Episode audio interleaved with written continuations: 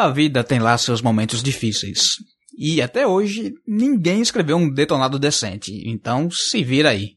Este é o Papo de Milk Bar número 27.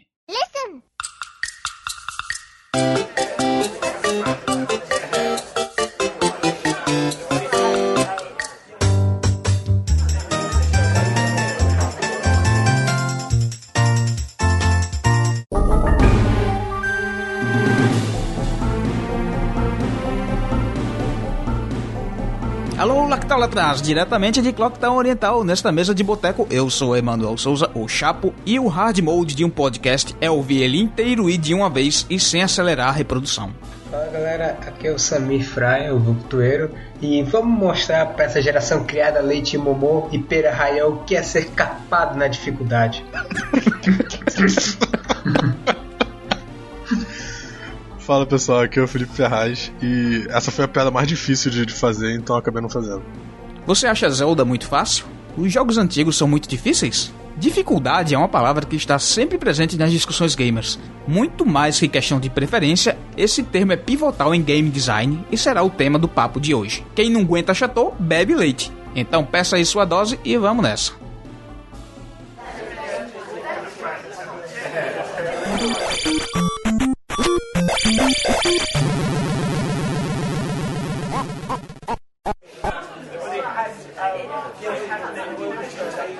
E aí, quem nunca se frustrou com um jogo difícil demais? Ou viu uma boa ideia perder totalmente a graça porque foi executada sem nenhum desafio? Alguns jogos permitem o jogador modular o nível de dificuldade, outros não. Quando tem essa opção, vocês normalmente escolhem o que de primeira? Fácil, normal ou difícil?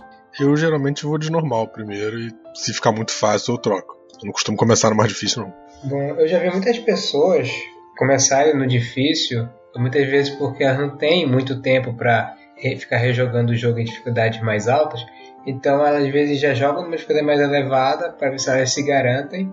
E se não se garantir, elas diminuem a dificuldade. Eu geralmente vou realmente no normal, mas tem vezes, por exemplo, de uma série que eu já manjo das mecânicas e sai um jogo novo. Até eu acho que os próprios jogos eles dão essa sugestão de, olha, se você já conhece nossos porondes, nossas mecânicas em, geral, você pode já tentar aquela dificuldade mais difícil que é um nível de desafio mais apropriado a você. Mas, mas também tem aquela questão de tem jogos que eu, às vezes eu não tenho um saco de ficar perdendo tempo nele, de ficar morrendo direto.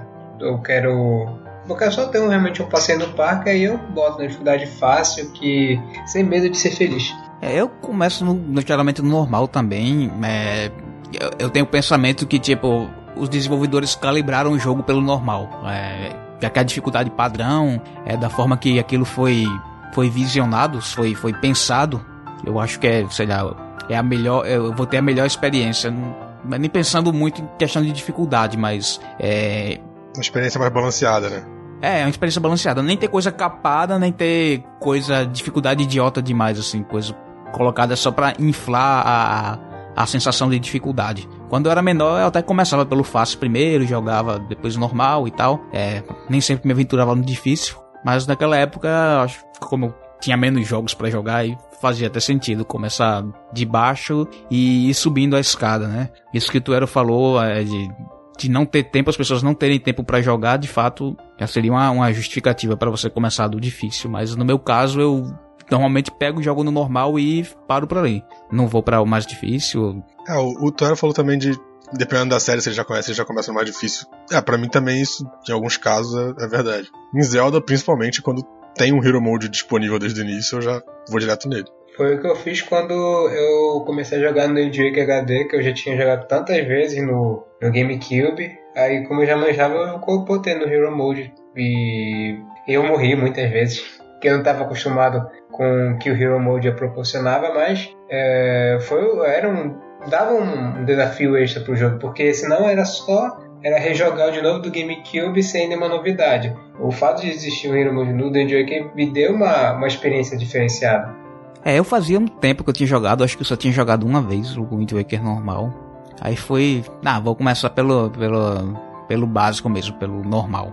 E daí até hoje não joguei o Hero Mode do Wind Waker, eu acho que nem de nenhum outro Zelda, assim. Só o Master Quest do Ocarina 3D mesmo. Mas no fim das contas, o que é dificuldade, né?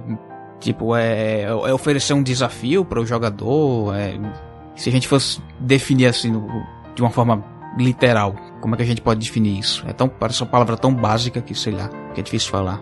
Falar pela palavra em si, a dificuldade é, seria os obstáculos que você tem de alcançar determinado objetivo. Para você chegar de ponto A ao ponto B em determinado jogo ou objetivo, existem esses obstáculos que vão, vão é, retardar o seu progresso até você chegar lá. Ou retardar ou impedir de chegar até lá, que você precisa superar este obstáculo. Aí há esses níveis de dificuldades em jogos que foram criados com o tempo de o mais fácil, esses obstáculos ou são menores ou não são tão difíceis de serem superados, ao nível mais difícil que eles aumentam a intensidade ou são mais fortes para serem superados e aí isso começa a retardar um pouco o seu progresso. É, um, um jogo meio que por definição ele é, um, ele é uma série de desafios, né? ele tem estado de falha e estado de vitória. Então a dificuldade é quão fácil é você chegar no estado de falha e quão difícil é chegar no estado de vitória. E é uma coisa meio subjetiva mesmo, né? Porque assim, o que é difícil para um é fácil para outro. Então é realmente muito difícil manejar direito isso.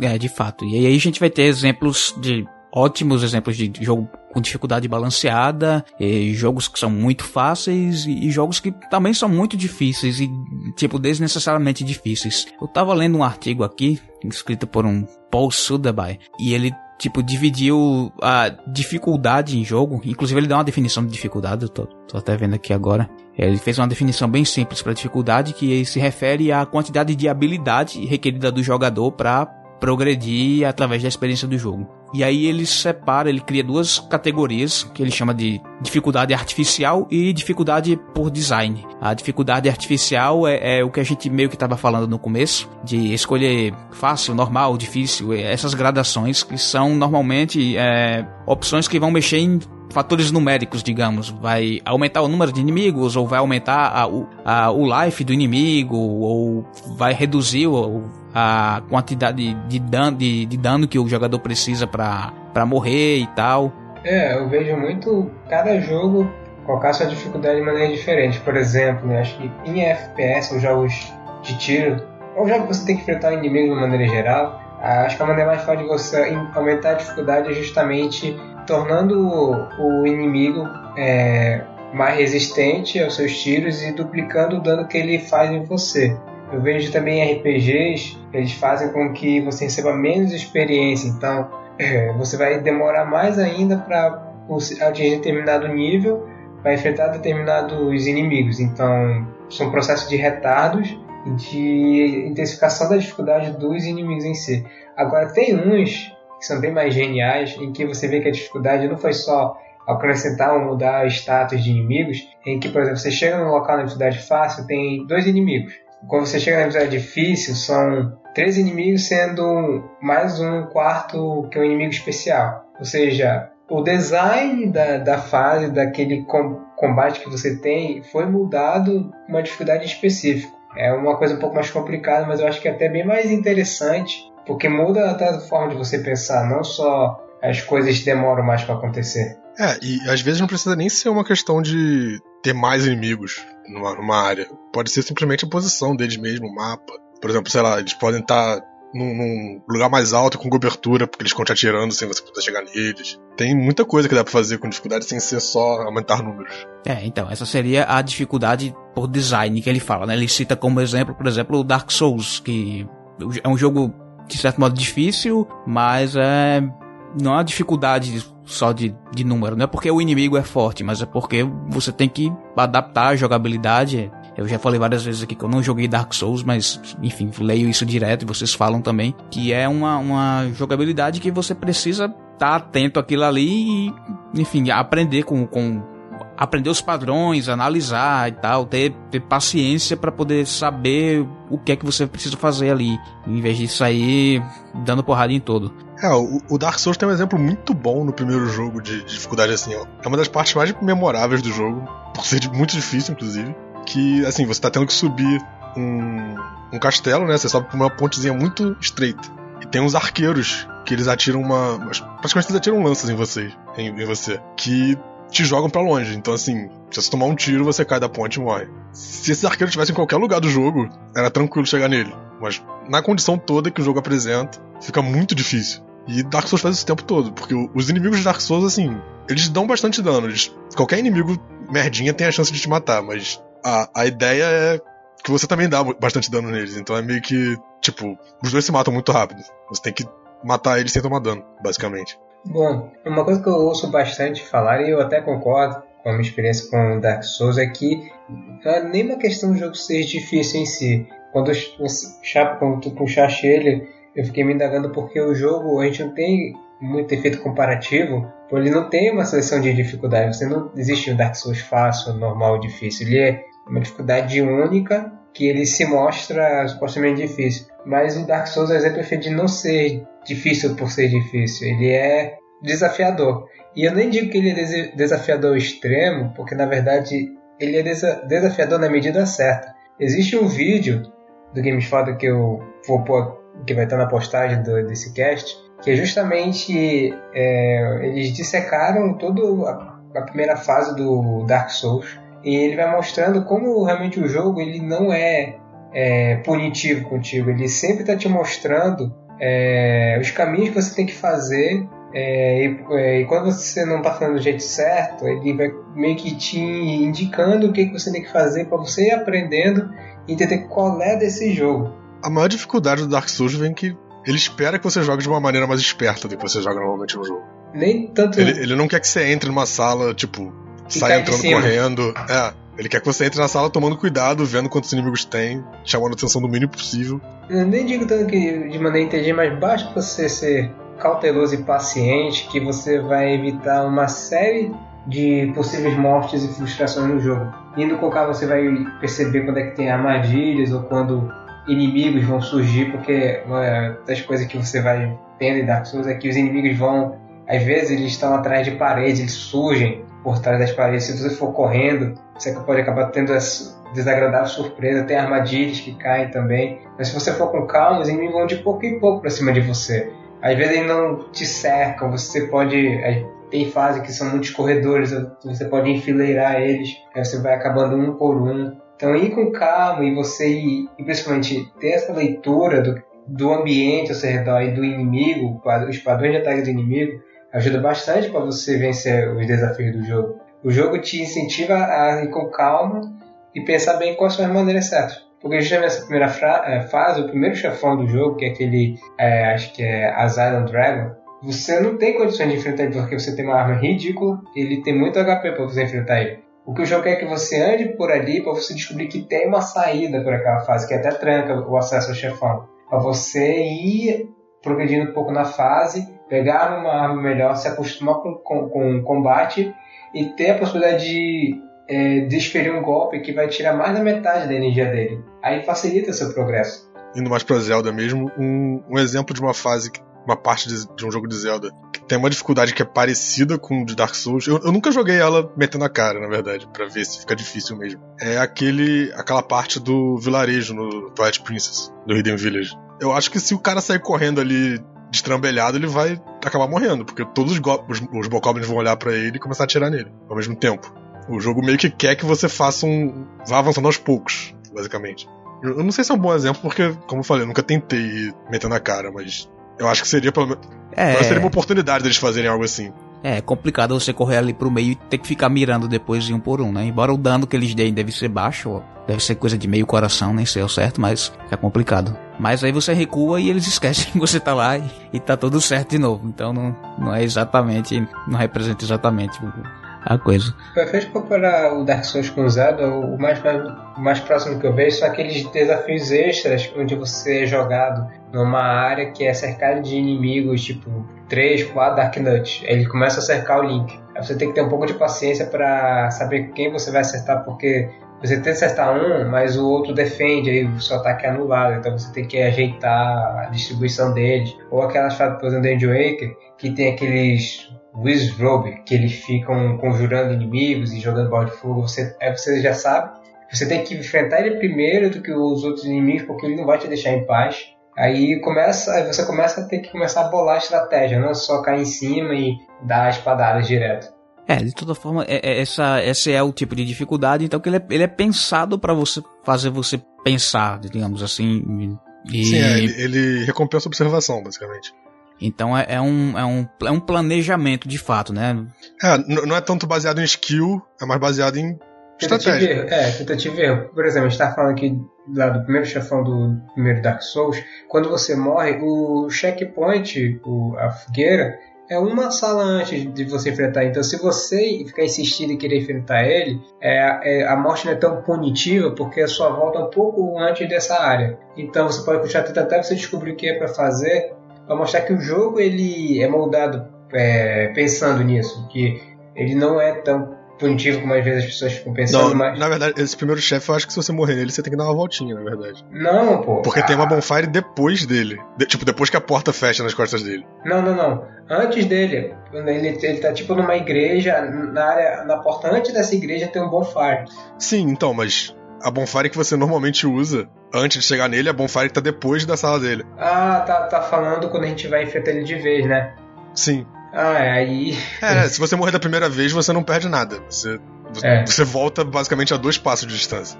É, o que, já que isso é começo do jogo, né? Faz todo sentido também. Porque, é, pelo que eu escuto falar de Dark Souls também, não é aquele jogo que lança aquelas duas horas chatas de tutorial na sua cara, então você aprende de uma forma é, muito orgânica como como lidar com, com tudo que tá à sua volta, como enfrentar o mundo. Então, é, não faz sentido você jogar logo de cara uma, uma punição tão severa. É, faz, faz o cara aprender primeiro é, o, o, que acontece.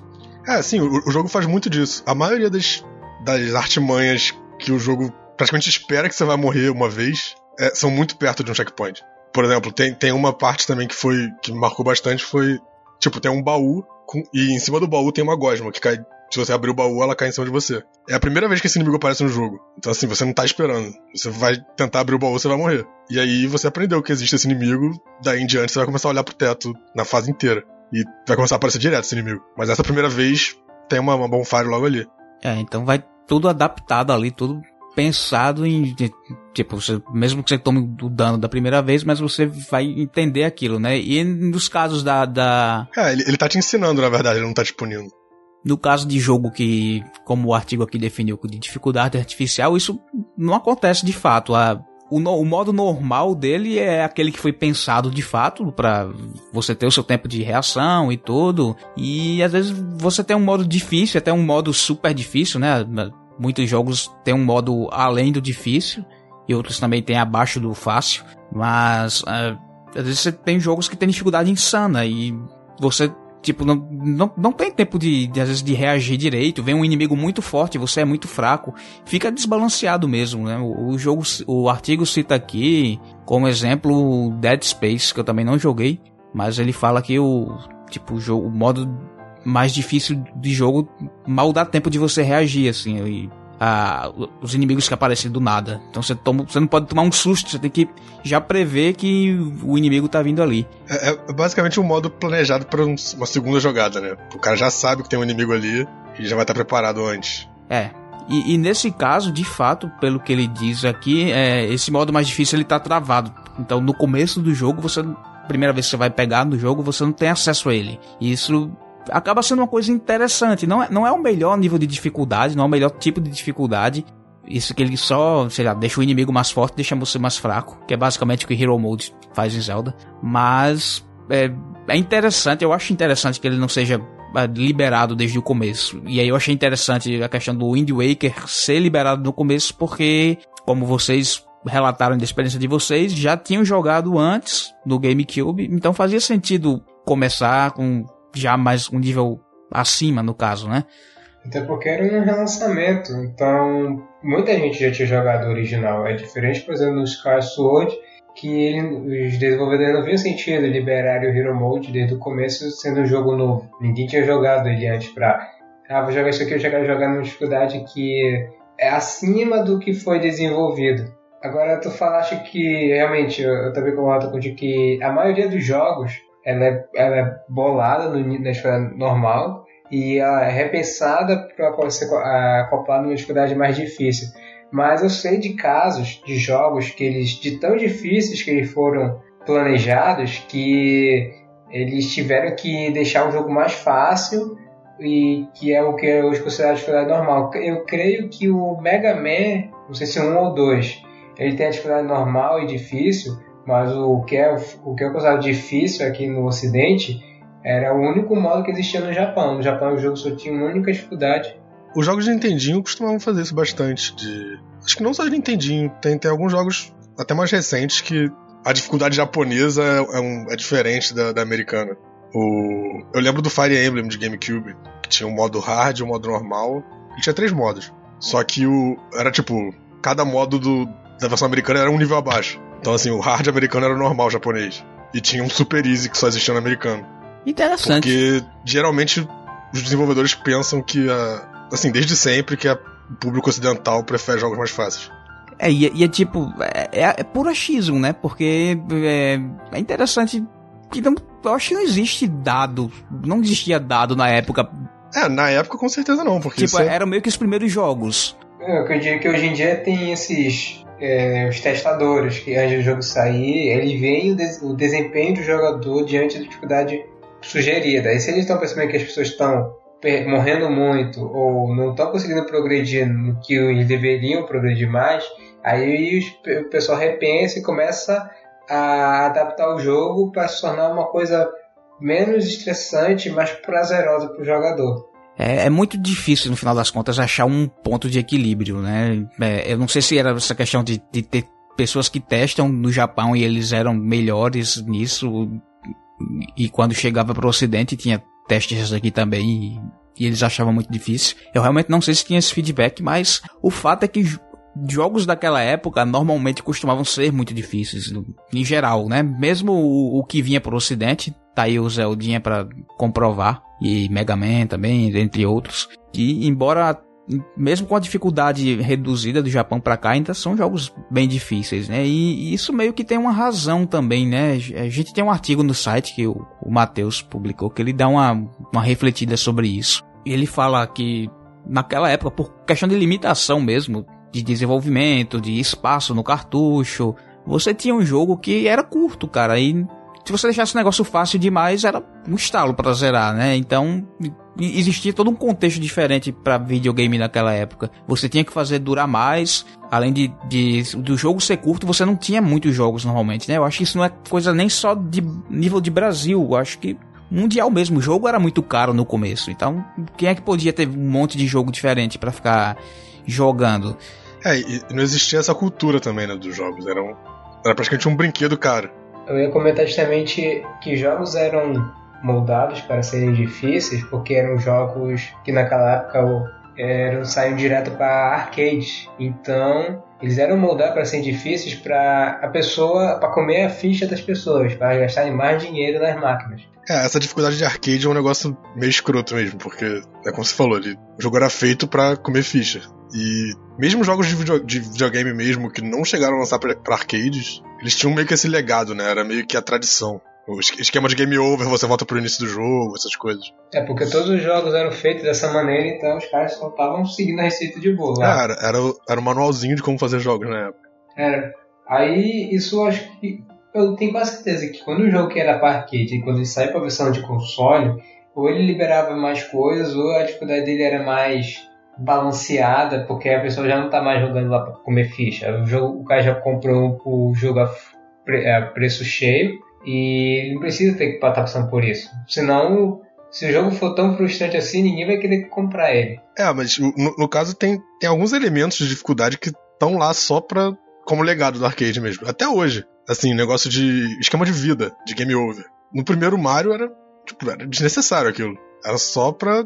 que era comum jogos de arcade ter um game over. Tanto que no, nos jogos atuais ainda tem vidas, mas, assim, acho que nunca vi um game over num, num Mario 3D. E se, se aparecer também, ele não faz diferença, porque o jogo é, salva toda hora.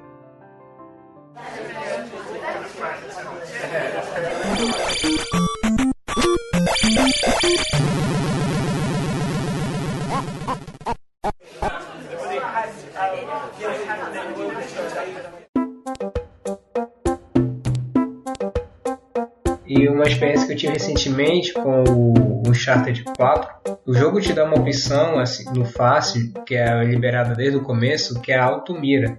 Você nem tem mais a preocupação de mirar no inimigo, o jogo já deixa a retícula no inimigo, você só tem a preocupação de olhar e descer o dedo no gatilho. Essa, essa opção também está disponível no normal, mas é opcional. E eu creio que na dificuldade mais alta essa opção nem existe. Mas é bacana perceber que é, no, no, nível mais fácil, como ele quer que você seja só um parceiro do parque, tá todo mundo lá paradão, às vezes ele só para lembrar que eles são inimigos e que basta você levantar e descer do gatilho que você mata geral.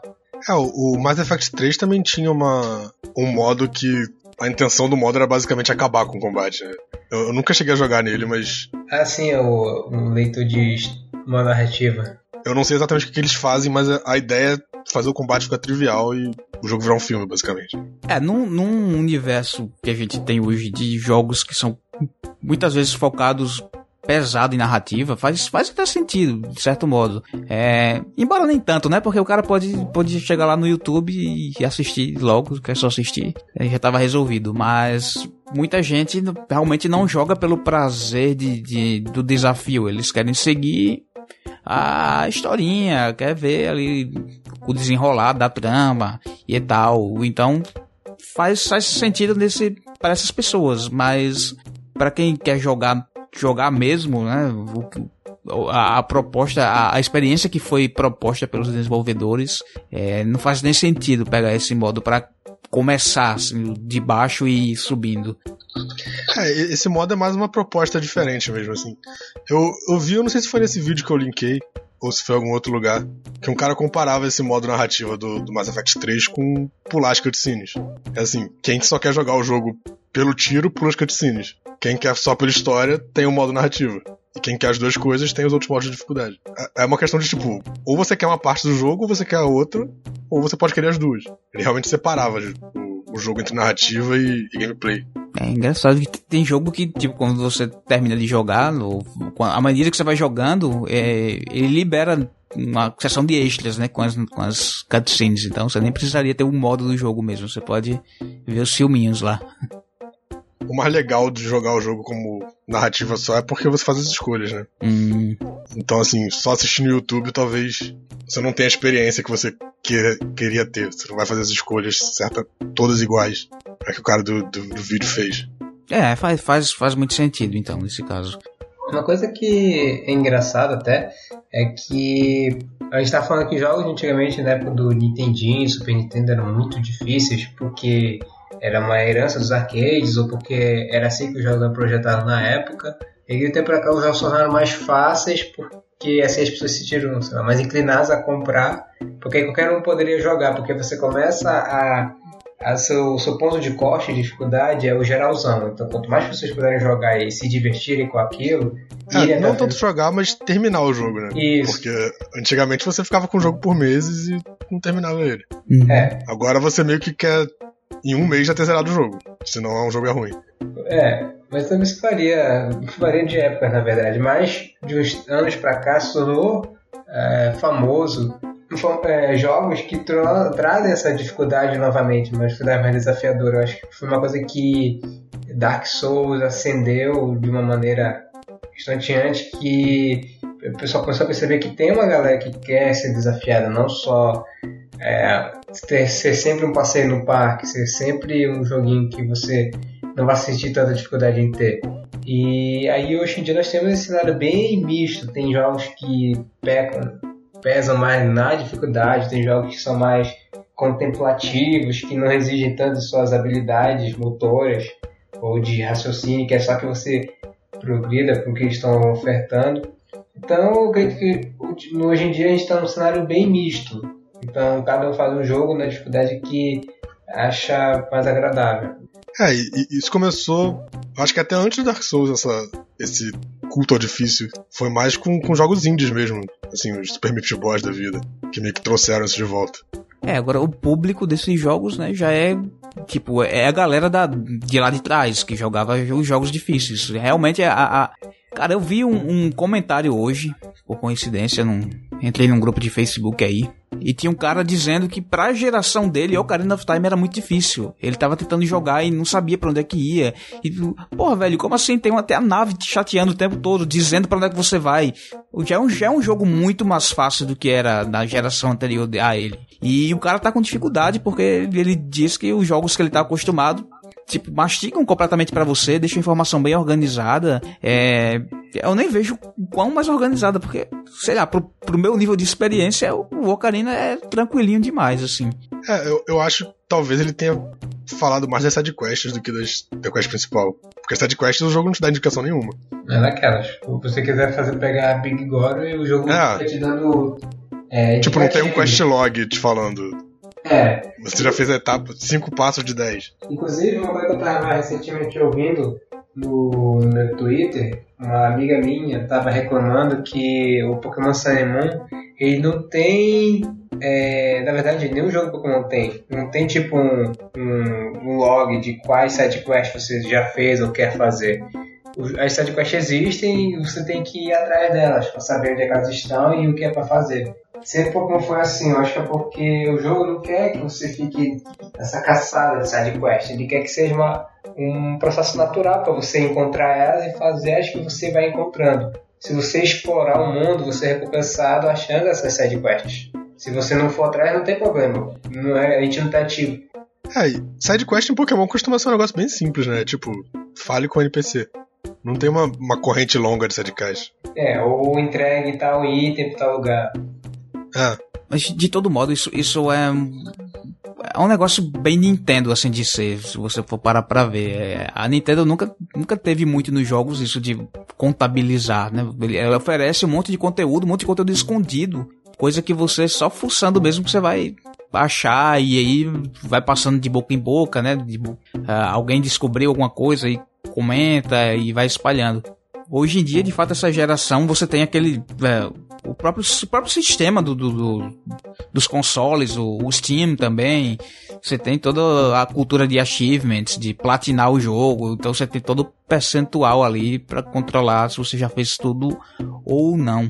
E, e, isso a gente até, até o momento não vê muito em, em jogo da Nintendo. É, realmente.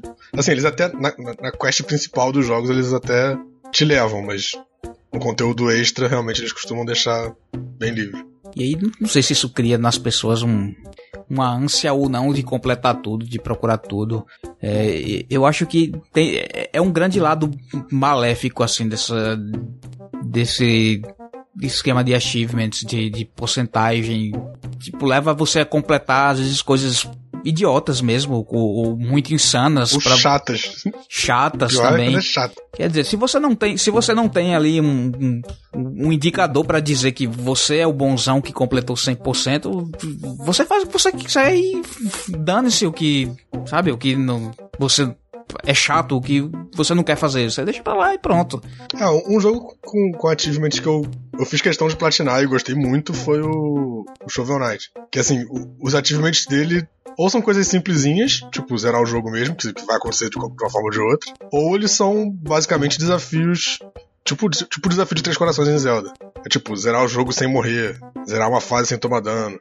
Que eu achei que assim, não era difícil demais e que dava, dava pra fazer para rejogar o jogo algumas vezes. Sim, é, eu vejo que na questão. Inclusive, isso é uma outra nível de dificuldade mais específico que vem da geração passada, que é os achievements, os famosas conquistas.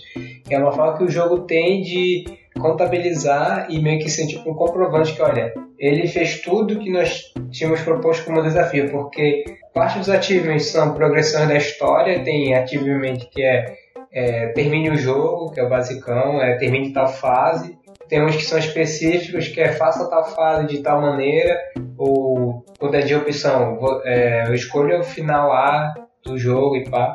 E também tem ativos que são tipo de desafios extras, que é vença o chefão secreto, ou encontre a fase tal, ou enfrente tal chefão sem usar determinado item. Tem uns que são até cômicos, são galhofados, que eles é, fazem uma zoeira, você faz uma zoeira que o jogo pede e você faz. É, ou chega em tal lugar que você sai um achievement por isso. Eu acho que o início do Deadpool é uma zoação, é esse culto aos achievements, que quando o jogo pede para fazer coisas ridículas, tanto ridículo no sentido tosco, como ridículo de você pegar mil itens que você nem faz muita utilidade para ele. É, eu lembro que no Assassin's Creed 2 ele pede para você coletar 100 penas que são espalhadas por, pelos diversos mapas do jogo. E o que você libera dessas 100 penas? Você libera uma capa que te deixa 100% notório e todos os inimigos vão cima de você. E aí se você ganha e o, e o troféu disso. Mas eu concordo com o Shadow, porque isso é uma forma que os próprios desenvolvedores eles criam desafios para a comunidade, porque antes era ou era entre amigos que vocês criam desafios entre si, de terminar tal fase ou enfrentar tal é, chefão sem tomar dano ou sem morrer, ou porque se você morrer você troca de, de, de jogador. É, mas é uma forma que os desenvolvedores têm de meio que prolongar o jogo, que é você fez tudo isso, mas nós temos esses desafios aqui que você pode fazer, lhe interessa. Aí vai varia de pessoa a pessoa. Tem pessoa que eu, eu, por exemplo, muitos anos atrás, eu queria porque eu queria fazer 100% de todos os jogos que eu tinha. Aí eu fazia, às vezes, eram jogos desafiadores, às vezes eu tinha que fazer desafios insanos, mas eu fazia porque eu queria ter o 100%. E isso varia muito de desenvolvedor para desenvolvedor. Mas eu também concordo com ele que eu gosto mais que quando o jogo te propicia bons desafios e não coisas que você pensa que estão só para você passar mais tempo no jogo. É, exatamente. É uma, é uma inflação artificial. É, deixa só deixar claro que eu não. Não é que eu não goste de, de, de, sistema de achievements. Eu acho interessante também. É um estímulo a mais. É uma forma de prolongar a, a vida do jogo, beleza. Mas acaba muitas vezes sendo exagerado demais, né? Eu acho que isso cria meio que um perfil de, de jogador. Porque, por exemplo, você, se vocês puxarem meu perfil na PSN, vocês podem ver tantos jogos que eu joguei Aí você, por exemplo, você vê que quais foram as minhas conquistas de determinado jogo. Você vê, olha só, o Tuero conseguiu enfrentar tal chefão secreto. Porque eu tenho lá uma comprovação que eu fiz isso. E eu queria também que a Nintendo aplicasse isso para criar um sistema de, de conquistas, mas é, da maneira dela, só para servir mesmo que para criar um perfil de jogador. É, a Nintendo até faz um pouco. Eles não têm um sistema de achievements universal. É, e tem, tem jogos que tem dentro do. Acho que o Bayonetta 2. Ele tem o sistema de conquista dentro do jogo. É, mas até jogos da Nintendo mesmo, por exemplo, o Mario. Eu não sei se foi o 3D World ou. Na verdade, o, todos o... os Marios em geral, tipo, tem as estrelinhas lá, se você é, conseguir É, então, é isso coisas. que eu falo, as estrelinhas. É, então, é um, é um modo bem mais assim opcional, né? Você não, é, não é obrigado cada jogo e isso vai evitar que quem não quer fazer não coloque a É, e o, o jogo idiota. fala o que você tem que fazer, né, para conseguir as estrelinhas. É, meio... é, então, novamente, Nintendo, né, forma bem Nintendo de ser mesmo. E aí você... É uma parada que você só descobre procurando online, porque é tipo, um, um, dos jogos, eu não sei se foi. É o que eu tava falando, não sei se foi o 3D World, o 3D Land ou algum dos News. Que uma estrelinha, se você usar o, o Super Guide do jogo uma vez, já era. Tu não consegue a estrelinha nunca mais. É o 3D Land, isso. E é um negócio assim, tipo, o jogo não te avisa isso. É, é, é meio sacana, mano. Ah, mas é, é, é interessante e agora tu era falou aí de tá, o, é o, o desafio extra que antes eram as pessoas que se impunham umas das outras. Será que por, por vir por default, por padrão no jogo, não tira um pouquinho da criatividade das pessoas criarem os próprios desafios. É, hoje em dia, com, com comunidade internet, fórum, Facebook e tal, seria muito, muito mais fácil de propor, alguém chegar e propor um desafio e a galera se juntar e tentar fazer, ver quem vai melhor e tal. É, eu, eu não sei se tem muito dessa cultura hoje em dia. Pô, dependendo do jogo até tem. Mas aí depende do, depende do jogo isso. Dark Souls costuma ter uns desafios assim malucos. Tem, Tem tipo, gente que desafio Castlevania, jogo... você só pode jogar com, com chicote. Ou você faz o jogo sem nunca subir de nível. É, tem umas loucuras assim, que não são ativamente, mas as pessoas escolhem fazer. É, é, você nunca upa seu, seu personagem, tem gente que consegue se sentir até fácil de fazer isso. Uma coisa que, por exemplo, em Kingdom Hearts, quando você está jogando na dificuldade crítica, que é a dificuldade mais elevada do jogo, o jogo te dá uma habilidade que é experiência zero, que faz você, o personagem nunca passar de nível, então ele nunca vai ganhar nenhum atributo, nem HP. Então você joga no limiar do limite da dificuldade que o jogo pode ofertar. Isso é uma coisa que você podia fazer. Não, você não podia fazer isso sem essa opção, porque inevitavelmente o personagem ganha experiência. Mas é uma forma que o jogo tem de, de deixar ainda mais difícil o que já era difícil.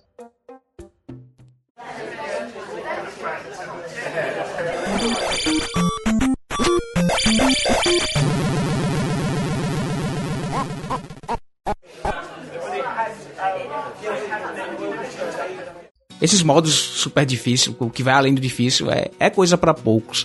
E aí, é, esse sistema de achievement talvez fique, deixe algumas pessoas desconfortáveis. Eu nunca fui muito fã de, tipo, terminar um jogo e deixar coisa para fazer. Então eu me sentiria talvez um pouco incomodado com isso. Agora eu tô acabando deixando de, de lado essa meio que essa mania que eu tinha, porque, enfim, tá, tá, tá parando de, de, de ter saco para isso. Eu costumo ser bem mediano quanto a isso. Eu tento completar um jogo quando eu gosto muito dele, todos os achievements e tal. Mas geralmente eu acabo largando no meio. O, o Harley Warriors é um grande exemplo disso. Tipo, o Harley Warriors tem achievement pra cá. Por umas coisas absurdas. Eu fui jogando, fui tentando pegar tudo, entre aspas. Chegou um momento que. Ah, chega. Encheu o saco o jogo, eu parei de jogar. É, é, teve uma. Como eu falei, teve uma época que eu fazia questão de pegar tudo que o jogo tinha a oferecer, porque eu queria extrair o máximo que o jogo tinha para me dar e para depois descartar o jogo de vez. Aí hoje em dia tem jogos que exigem coisas tão absurdas e eu não tenho mais a paciência de fazer tudo aquilo que eu ah, vou fazer até onde dá aqui. Aí se eu não quiser mais, eu toco para outro jogo e deixo aí para trás. Um jogo que veio até antes do esquema de achievement, mas tem um, um lance meio chato desse de completar o jogo, é o Tales of Symphonia, né, de, de GameCube. Porque o jogo te dá um bestiário e um manual de itens que você pode completar. Só que o manual de itens tem todos os itens do jogo. E tem um, um grupo de quatro itens, eu acho, ou três, que você só consegue pegar um a cada vez que você zera. É, porque você, por causa das escolhas que você faz ao longo, da, ao longo do jogo, você faz é, então você tem que, que zerar o jogo três ou quatro vezes para pegar todos os itens. Não só três ou quatro vezes, mas como toda vez que você voltar, você tem que puxar os dados do, dessa lista. Sim, é, com, com os pontos lá. Então, mas aí faz o jogo ficar quase impossível de completar. Não é difícil de. Ah, é, precisa de muita habilidade. É difícil de. precisa de muito tempo. É, hoje em dia eu não, não sei, não, qual, qual, qual é o sentido para um desenvolvedor é, inflar tanto o tempo de jogo? É porque eu penso assim, é, a gente pensa que se algum cara vai sentar e não vai jogar, ele vai jogar direto as fonias, jogar todas as vezes para conseguir esse 100% direto. Mas eu acho que vai, ser, vai acabar sendo como é que eu, estou fazendo com o Sinfonia do, do PlayStation 3. Eu joguei uma, uma vez e fiz um new game, mas eu parei de jogar ele e tô jogando outras coisas. E quando, sei lá, bater saudade, eu quero voltar a jogar a Sinfonia, aí eu pego ele de novo e já faço a segundo gameplay para pegar as outras coisas. Aí eu paro, é, eu, eu penso às vezes que esse lance de, de coisas que gastam muito tempo pra você conseguir, achievements e tal, eles colocam meio que pra te impedir de vender o jogo, talvez. Tipo, ah, eu quero completar o jogo algum dia, então eu não vou revender ele. Então eu fico com ele lá, tipo, daqui a 5 anos eu termino o jogo. Nossa, muito específico, mas faz sentido. É, faz sentido, de fato. É, é a única. Na verdade, a única explicação plausível que eu vi até agora, porque não interessa muito para tá vendido o jogo ali, é, ele só precisa ter aquele tempo para ser considerado satisfatório. Claro, se você tem uma experiência é, curta demais, né? Vi, de aquele The Order lá, que é absurdamente curto, raso. É, não precisa prorrogar um jogo, prolongar um jogo por 500 horas, cara. Você fez ali suas 40 horas e já tá ótimo. Tem tanta experiência de jogo que hoje em dia que você talvez seria até do seu próprio interesse que o jogador parasse ali depois de uma quantidade razoável de horas, digamos 40, 50, para comprar o próximo jogo da, da empresa, né?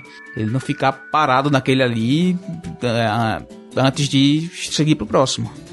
Sim, e um desenvolvedor que gosta muito disso, de lista gigante de achievement, é o Sakurai, né? Nossa. Os, Smash Bros, os últimos dois Smash Bros. e o Kid Icarus. Tem uma lista de achievement que é impossível de pegar 100%. Você tem que jogar muito. Tipo, no Kid Icarus você tem que ser muito hábil e gastar muito tempo. Uhum. E no Kid Icarus você tem, tem tipo aquela, aquela a primeira grande tabela de desafio da Pautena, que você acha que é aquilo já está de bom tamanho. Quando você termina o jogo, libera. Você não, libera mais duas, mais duas listas. É, meu Deus. Não, eu tive um amigo, eu tive dois amigos na verdade, né? Um fez uma aposta com o outro. Tipo, ah, é muito fácil platinar esse jogo.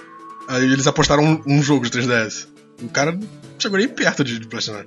Porque é uma parada absurda. Você tem que passar de todas as fases na dificuldade mais alta. Sendo que para você passar de uma fase na dificuldade mais alta, você não pode morrer. Porque se você morrer, a dificuldade cai automaticamente. Não tem nada que você possa fazer. Tem umas que são sorte, tipo pegar uma arma com habilidade tal. Esses são muito canalhas também.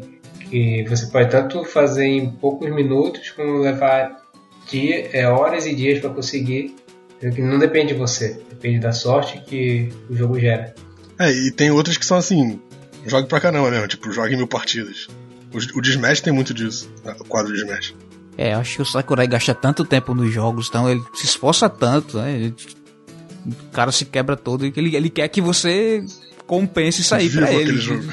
Sofra tanto quanto ele, jogue um milhão de horas esse negócio. Eu sofri para fazer, agora eu quero que você jogue. Ah, eu lembro que a lista do Brawl eu quase completei. A do Brawl é fácil eu, assim, do Smash 4. É, a do Smash 4 é muito pior. E, no Smash 4... Não, a do Brawl tinha umas missões muito difíceis também. É, eu, ele ficaria muito decepcionado se soubesse que eu acho que eu joguei no máximo, sei lá, 4, 5 horas do Smash do Wii U e nunca mais toquei. Se muito, acho que foi, na verdade foi umas 2, 3 horas. O de Wii U eu só joguei multiplayer praticamente. O de 3DS eu joguei bastante. Porque é só esse modo que vale alguma coisa. Mas enfim, é, no Brawl eu sei que que veio esse sistema de ser uma tabela que você vai abrindo e tem alguns que você ganha umas marretas que você não quiser fazer, você pode quebrar. Mas, como de graça a pouco é bobagem, acho que isso também vai na versão 3DS, mas no Smash 4, na versão do Wii U, os desafios mais filhas da mãe. No Brawl também. Você não consegue. A marreta não funciona. Tem uns que, que a marreta não quebra. O jogo exige é. que você faça ela na marra. É, o Kid Icarus tem isso também. Assim, o Sakurai ele aproveita muito esses negócios de, de menu dele, de um jogo pro outro. Né? Sim, muita coisa que você vê no Smash 4 tem no, no Kid Icarus. É, o esquema é exatamente o mesmo. No Kid Icarus tem a mesma. Tipo, a mesma ideia, os achievements liberam uma figurinha. E tem também, só, em vez de, de martelos, são umas peninhas. Também o sistema de dificuldade dele é interessante, que é uma coisa que vem do Kid Icarus, que você é, tem meio que um dinheiro do jogo é você meio Você que, aposta, né? Você aposta para aumentar a dificuldade. Aí é um sistema meio curioso de dificuldade porque as coisas ficam mais difíceis, os inimigos ficam mais impiedosos, mas as recompensas também são maiores. Eu acho que o Chauvenage faz uma coisa parecida com isso, de você sacrificar algo para ter uma recompensa maior. É, o, o Kit Icarus, o, o esquema de dificuldade é muito maneiro, realmente. Ele, assim, para explicar para quem nunca jogou, o jogo tem. A dificuldade varia de 1.0 a 9.0, incluindo decimal, um decimal. E o normal acho que é 4.0. Então ou você paga para diminuir a dificuldade, abaixo de 4, ou você aposta para aumentar ela acima de 4. E cada vez que você morre na fase, a dificuldade cai. Porque ela, ela, ela perde, sei lá, acho que varia o quanto, quanto ela cai. Mas é como você perdeu a aposta, ela tá diminuindo. Então assim, o, o jogo vai ficando mais fácil enquanto, enquanto, dependendo de quantas vezes você morrer. E ele te recompensa mais se você jogar nas, nas dificuldades maiores. Tem portas que só abrem se você tiver em certa dificuldade, coisas assim. É, isso para mim é um uso inteligente de, de, dificuldade, né? Ele te instiga a procurar o mais difícil. É, não é muito à toa. É, e, e, vai mudando de fase a fase, né? Sempre que você começa a fase, você escolhe a dificuldade. Não é tipo, você começou o jogo, você escolhe. Então você vai variando, tipo, sei lá, eu não gosto dessa fase, eu vou jogar no 5.0. Ah, essa outra aqui eu sou bom nela, eu jogo no 6, no 7. O, o Smash 4 faz isso também, né? No modo Classic. É, uma coisa que eu fiz no Kid Icarus é. Porque você começa com armas bem mais simples e tal. Aí eu terminei o jogo e eu já manjava bem das, das mecânicas e tinha armas melhores. Aí eu comecei a jogar o jogo em dificuldades maiores. Aí era maior, só que pra mim tava mais fácil, porque eu tava mais forte. É um pouco diferente, sei lá, no Smash, que ele exige muito mais suas habilidades como jogador do que os seus atributos.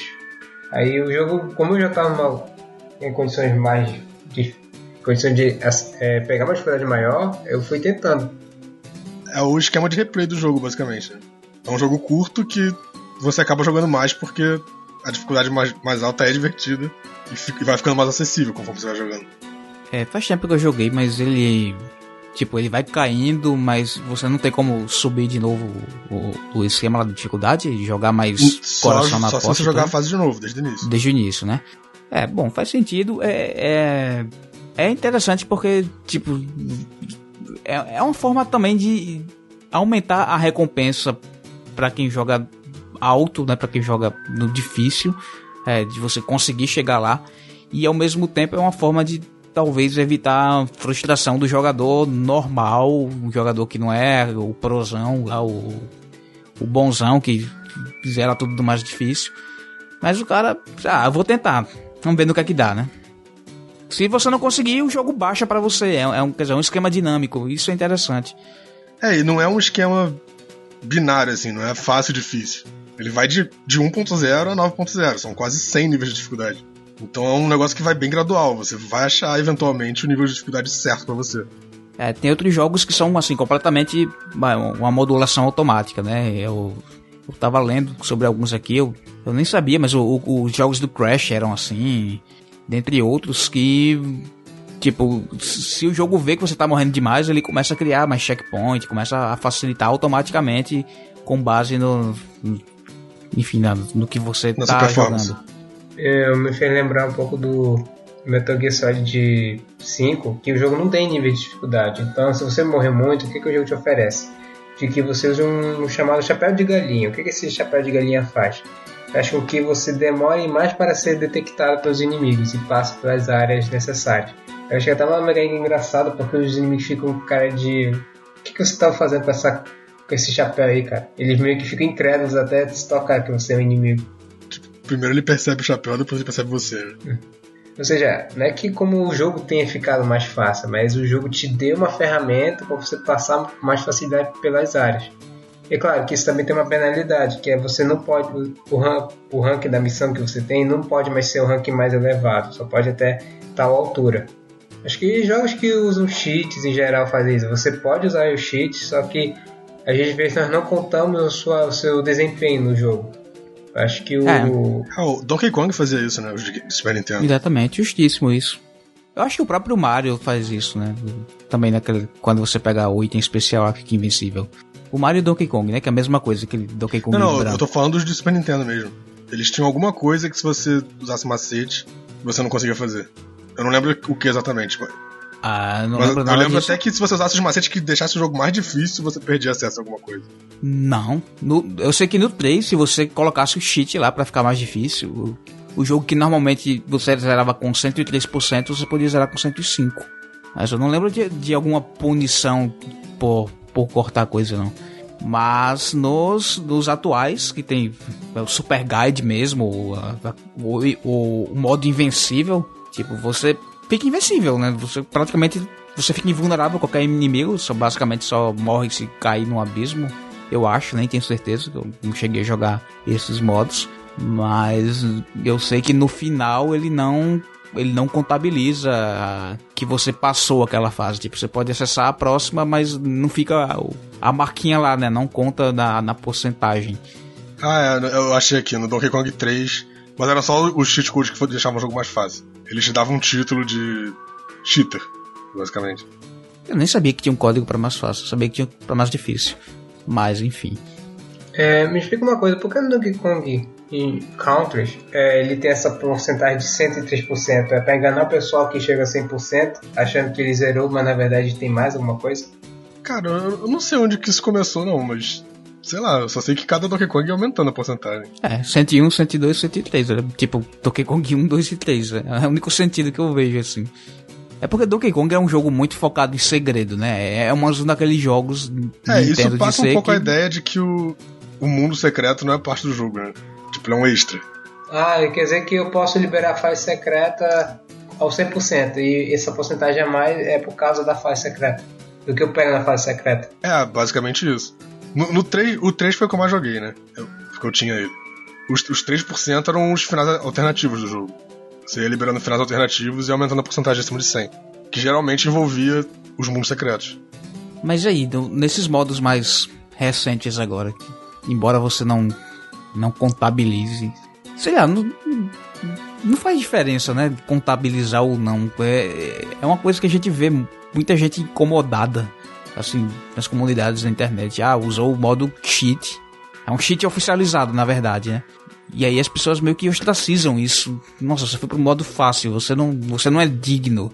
É, eu vejo muito da ostentação do nível difícil e tal. Mas eu prego muito a filosofia de você jogar um jogo é, que você se sente confortável em jogar. Eu mesmo, eu não tenho, eu não tenho o menor poder de dizer que eu tenho muitos jogos que eu terminei no fácil tem jogos que estou jogando agora no fácil porque eu não quero ter dificuldade com eles, eu quero só passar um tempo, eu não quero me estressar com eles, eu estou jogando pela história. E. É, um, um, exemplo recente meu foi o, o, Dragon Age 3. O jogo, assim, ele teve uma hora que encheu o saco, o, o gameplay do jogo. Mas eu queria ver o final da história. Eu coloquei o jogo no fácil e zerei. É, rapaz, eu tô jogando Origin no fácil aqui. E eu tô morrendo. Não, é, porque o, o Inquisition, o Dragon Age 3, chega uma hora que se você fizer certa build e tal, o jogo fica. No hard ele fica fácil. Fica ridículo o jogo, você nunca vai, nunca vai morrer. Só que a batalha leva meia hora pra acabar. Tipo, você apertando o mesmo botão. Eu, porra, isso não é divertido. Eu coloquei no fácil pra batalha acabar em 5 minutos, em vez de meia hora. Hum. Então basicamente o inimigo só fica com mais energia, então. É, e, e o, seu, o seu. O teu HP diminui, eu acho, não sei. Hum, entendi. Ou, ou os caras dão mais dano. É, é o padrãozão. Toma mais dano e dá menos dano. Não é que nem Mass Effect que coloca escudo nos bichos, essas coisas. Dificuldade, a gente, quando a gente tá falando de dificuldade, normalmente pensa nessas coisas de habilidade, de dano, né? Mas tem uma variedade muito grande de dificuldades. Às vezes é um, puzzle que é mais difícil de você pensar. Não necessariamente é coisa que requer habilidade de reflexo, sei lá. Ah, mas tem. No meu que você comentou isso porque tem coisas que eu, eu, eu, eu gosto de ostentar, que eu fiz tal jogo na dificuldade mais difícil. Porque, por exemplo, Portal 2 ele tem uma conquista que existe que você jogue no modo co-op uma, uma série de câmaras sem nunca nenhum dos seus robôs morrerem. Eu consegui fazer essa, essa e é uma das últimas é, séries de, de desafios lá do modo co-op. Se não é a última, que você não pode morrer. Eu fiz essa série de câmaras de primeira e sozinho. Eu fiquei com dois controles, eu ficava alternando entre os dois para passar das fases e eu fiz de primeira. Isso que é dedicação. Dedicação e falta de alguém para jogar o segundo controle. Ele pediu pra minha irmã jogar, não queria, e eu tinha que fazer essas coisas e eu ah, vou virar aqui no ah, estúdio. Ah, no Hyrule Warriors tinha algumas fases que eu roubava um pouco. Mas era para facilitar, na verdade. Porque a versão de Wii U do jogo tem multiplayer, né? Uhum. E tem algumas fases que tu tem que jogar com um, jogador, com um personagem específico. Tipo, com a Agatha, por exemplo. Odeio jogar com ela.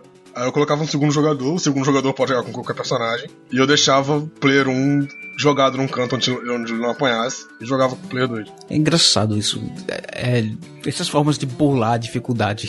Sei lá. O jogo te deu um, um propósito ali, um, um, objetivo, uma coisa para você ter a satisfação de, de progredir sobre aquilo. Aí você acha um jeito de contornar por fora, assim. É... Jeitinho brasileiro, né?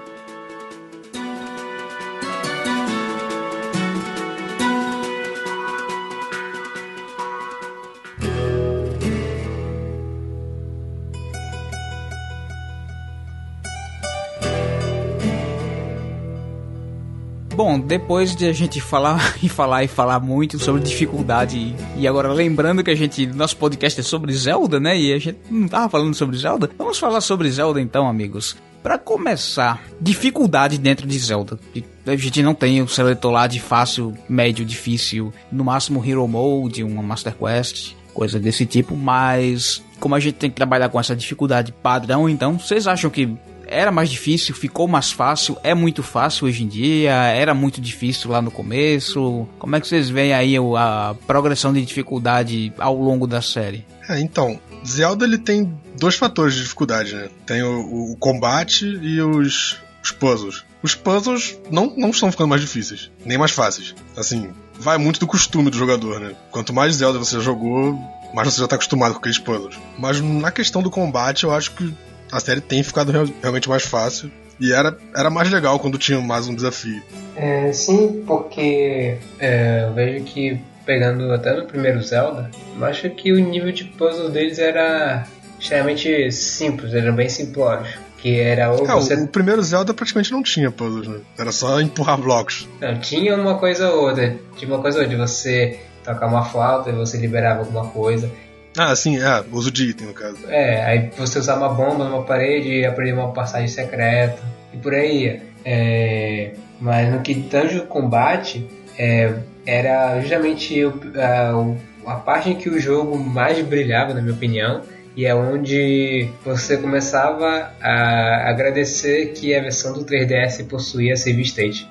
Quando você morria, você tinha que voltar desde o início e se lembrar de todo o caminho que você fez. E, e os combates eram bem penosos, porque do início era um, assim, quando você tá no mapa geral, é um outro inimigo que vai até você e tal. Mas quando você tá dentro da dungeon, aí tem uma sala e que é cheia de inimigos difíceis com padrões diferentes. Você tem que ficar pensando por mil inimigos até você focar num e conseguir derrotar eles cada e a sua energia é, ela vai acabando rápido e nesse jogo você, uh, você não tem acesso fácil a corações, não, não ficam brotando toda hora quando você enfrenta inimigos ou cortando grama, que isso é uma coisa que quase não existia nesse jogo. Você dava você dava aleluia quando, você, quando algum inimigo dropava bomba, porque bomba era sua salvação né, nesse jogo. E se você tinha poção, você era rei. Porque fada não era tão fácil de. É, fada você não guardava em garrafas. Fada era só um outro item de cura no jogo. E eram justamente é, as poções que curavam todo o seu HP. E, e eram caras. Eram extremamente caras. Você louvava o, o fato de você conseguir comprar poções, de ter poções para enfrentar determinada é, dungeon.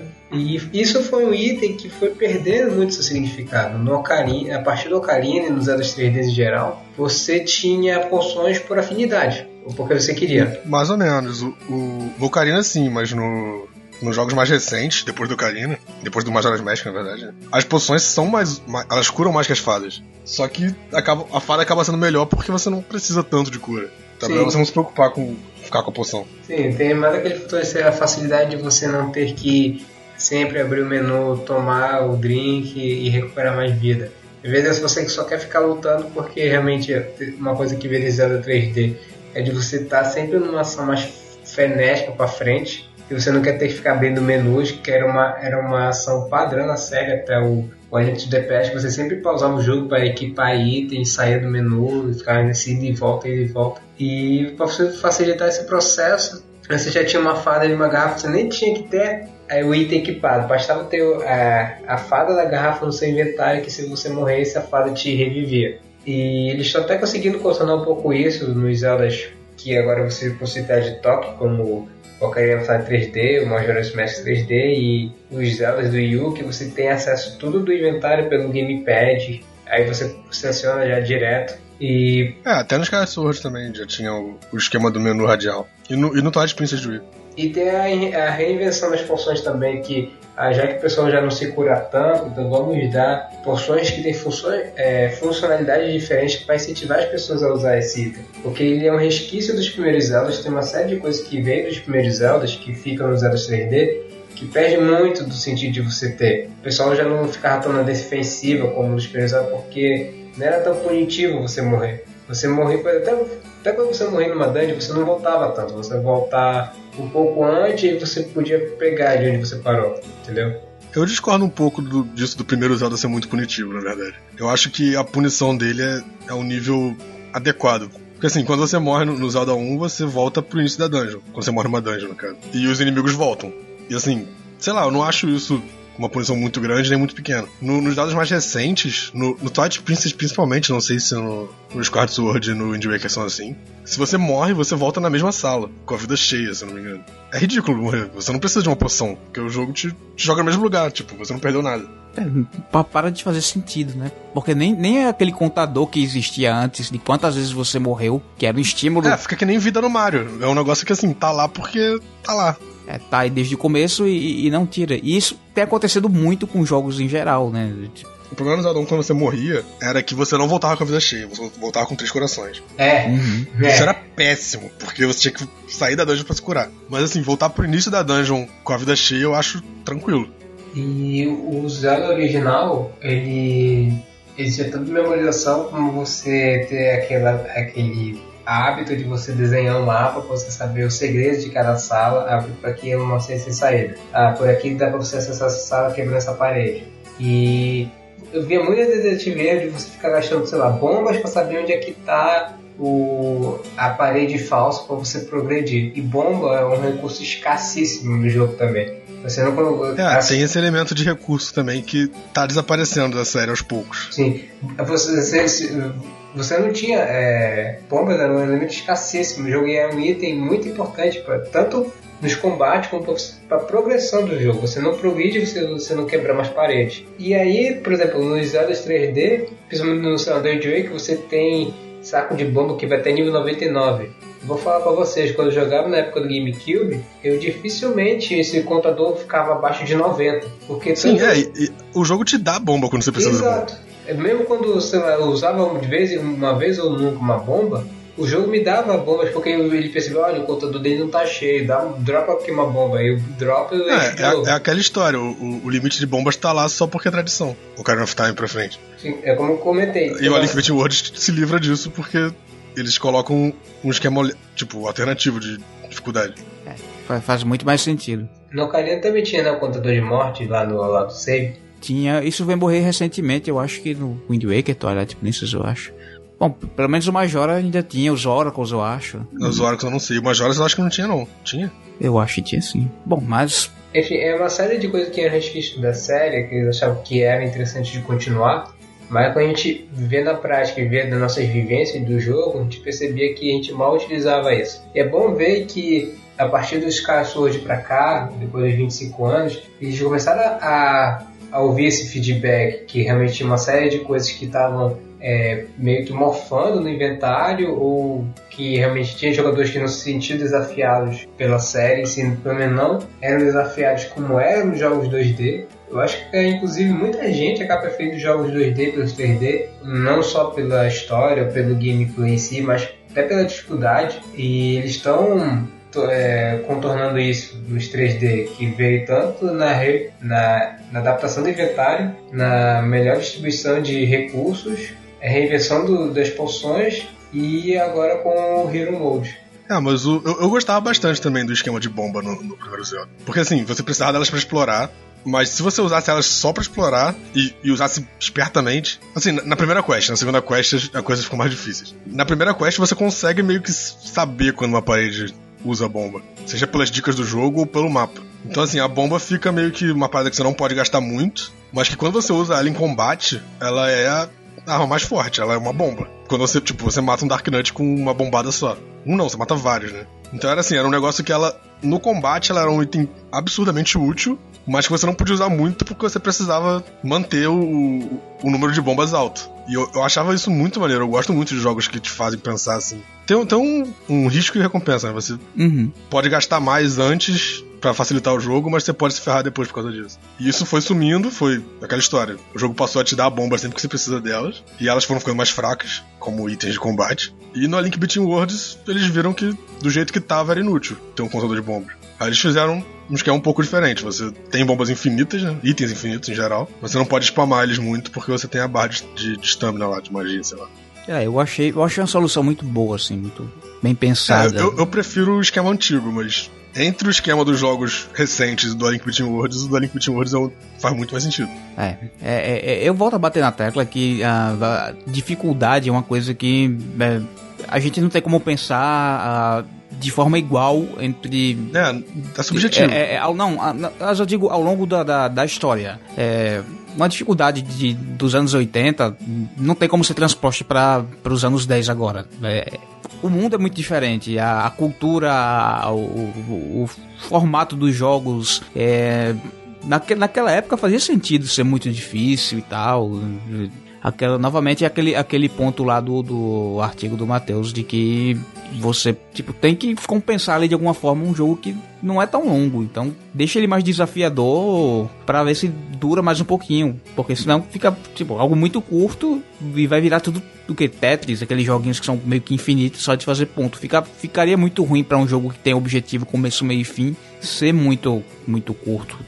Ia prejudicar a venda, inclusive, eu acho. É, hoje em dia a gente não tem mais isso. Os jogos têm muito mais espaço para se desenvolver, é, tem uma preocupação muito maior com outras coisas, com, com narrativa, é, com inclusão, né? Hoje em dia não vende muito bem ser difícil demais, eu acho, dependendo do gênero. É, e Zelda se encaixa muito, Nintendo em geral, né? Como, como é uma empresa que tenta muito abarcar público infantil. Público infantil de hoje em dia é muito diferente daquele público que, que era a criança de ontem que virou o hardcore de hoje, né? Hoje em dia é todo mundo. Como é, tu era com base no, Leite Lonlon e Pera Hayaoi. e Cara, essa piada foi melhor, cara. E tipo, não, não, não vende, sei lá, não dá. É, é, eu vi, eu não sei onde, é onde foi que eu vi um. Deve ter sido no Twitter, no Facebook, algum, algum post que alguém colou de um cara dizendo que botou o primo para jogar Dark Souls no, no Xbox dele, o PS4, sei lá. E, e aí o, o, moleque foi morrendo e perdeu todas as souls lá e, e, e ele queria que tivesse tipo microtransação que nem na App Store do, do jogo do celular dele para comprar mais. É.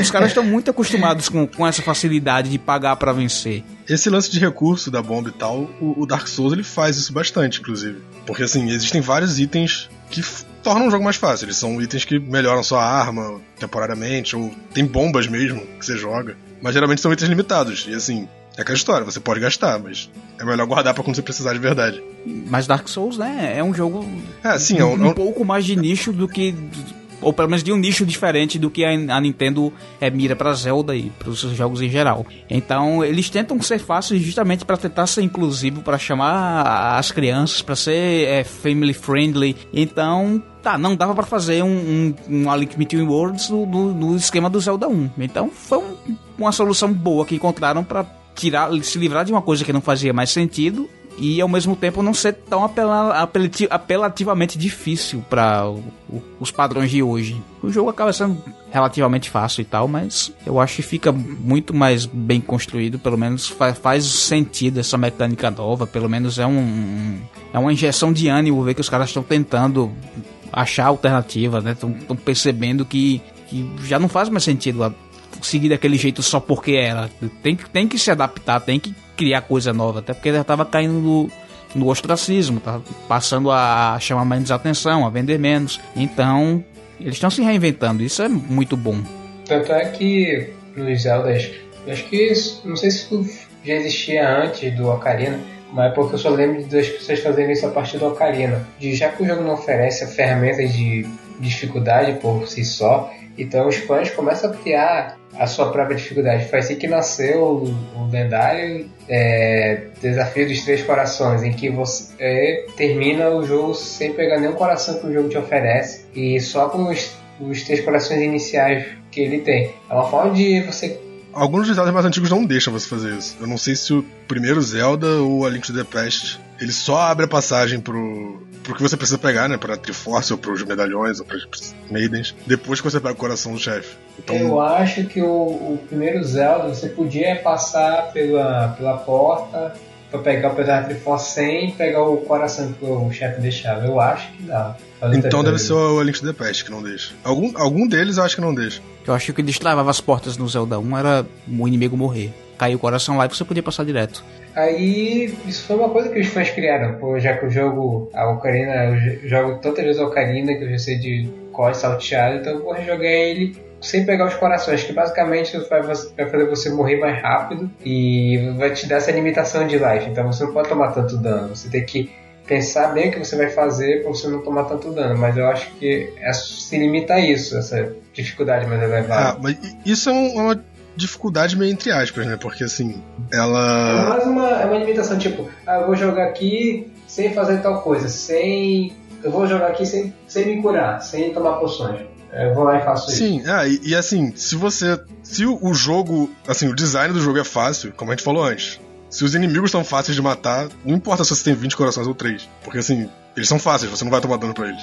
Isso, é, é um tipo de dificuldade que não, é, não leva em consideração a experiência do jogador. É, é, é o que outra coisa que eu vejo muito falar do Dark Souls, né? Tipo, o jogo tem, uma, tem aquela, aquele, aquela aparência de difícil, mas com o tempo você, você se acostuma, você aprende, então a sua habilidade é, passa a, a, a, valer mais naquilo ali. Então o jogo acaba ficando mais fácil, de certa forma, mais fácil, porque você tem habilidade para aquilo, né? Você...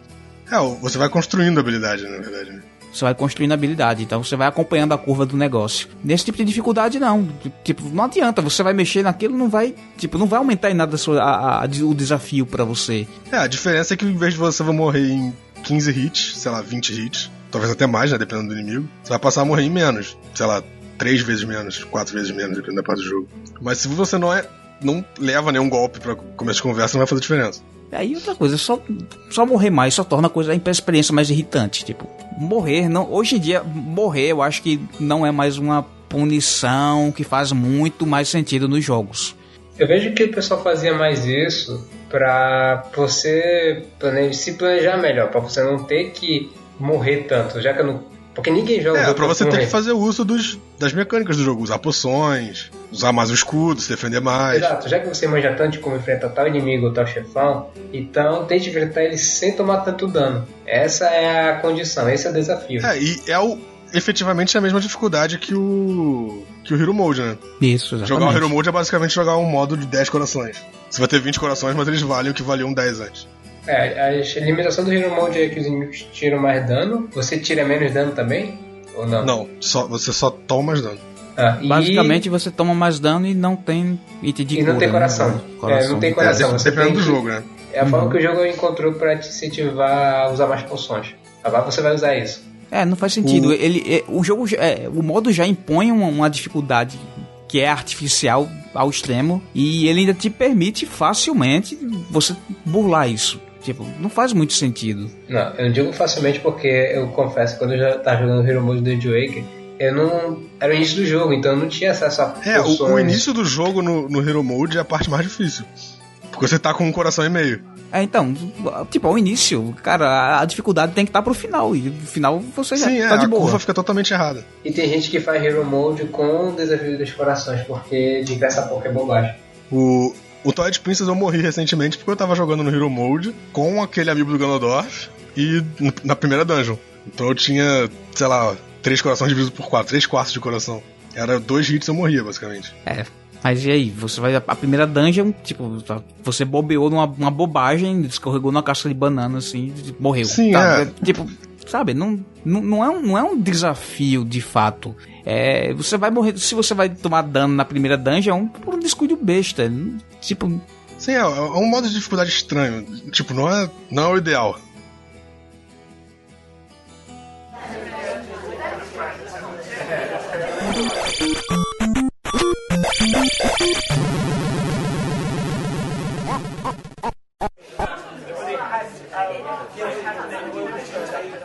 Shadow, deixa eu te perguntar, tu é o que mais manja do é, Adventure of Link. É, ele realmente é o Zelda mais difícil de todos ou isso é mito? Cara, ele é mais. Ele tem mais punição. Ele, ele te pune de uma maneira, como a gente tá falando, mais, mais arcade, assim. Porque ele tem um sistema de vidas e se você perder. Você tem três vidas, eu acho. Se você perder as três vidas, ele não te manda pro início da dungeon, ele te manda pro início do jogo. Horrível isso. Isso é nossa. bem chato, é. Mas o jogo em si eu acho mais fácil do que o Zelda 1. E o, combate, porque eu, às vezes eu vejo o pessoal fazendo um combate meio adoidado contra os inimigos que dá. É, o combate é bem frenético, mas ele não. Sei lá, eu acho ele mais fácil de, de lutar no, contra os inimigos que o Zelda 1. Porque o Zelda 1 te joga vários inimigos ao mesmo tempo, né? O Zelda 2 não, geralmente é, é um inimigo muito forte. Eu acho que exige muito de reflexo, assim. De, você tem que ter. Você tem que ser muito bom no controle. É, é muita habilidade manual do Zelda 2 e, e associado à própria dificuldade técnica da época, né? Era, o controle era mais. era pior.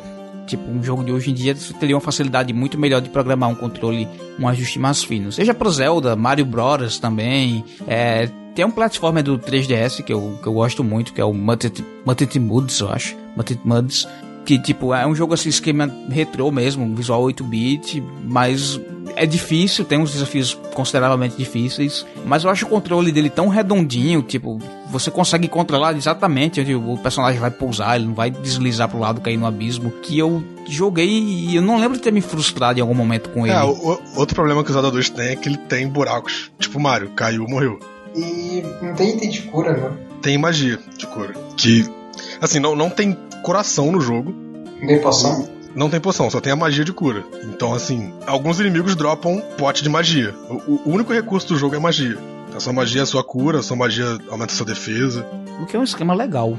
Você vai decidir o que é quer fazer com aquilo, né? Você Sim. Fica na sua mão se curar ou você, você guardar aquilo ali para usar uma magia forte e, e, causar dano no inimigo. Eu, eu acho bacana isso. É exatamente aquilo. É escolha. Você pode guardar para se curar, pode guardar para usar armadura ou para aumentar ataque. Tem momentos do jogo que você precisa usar magia para explorar.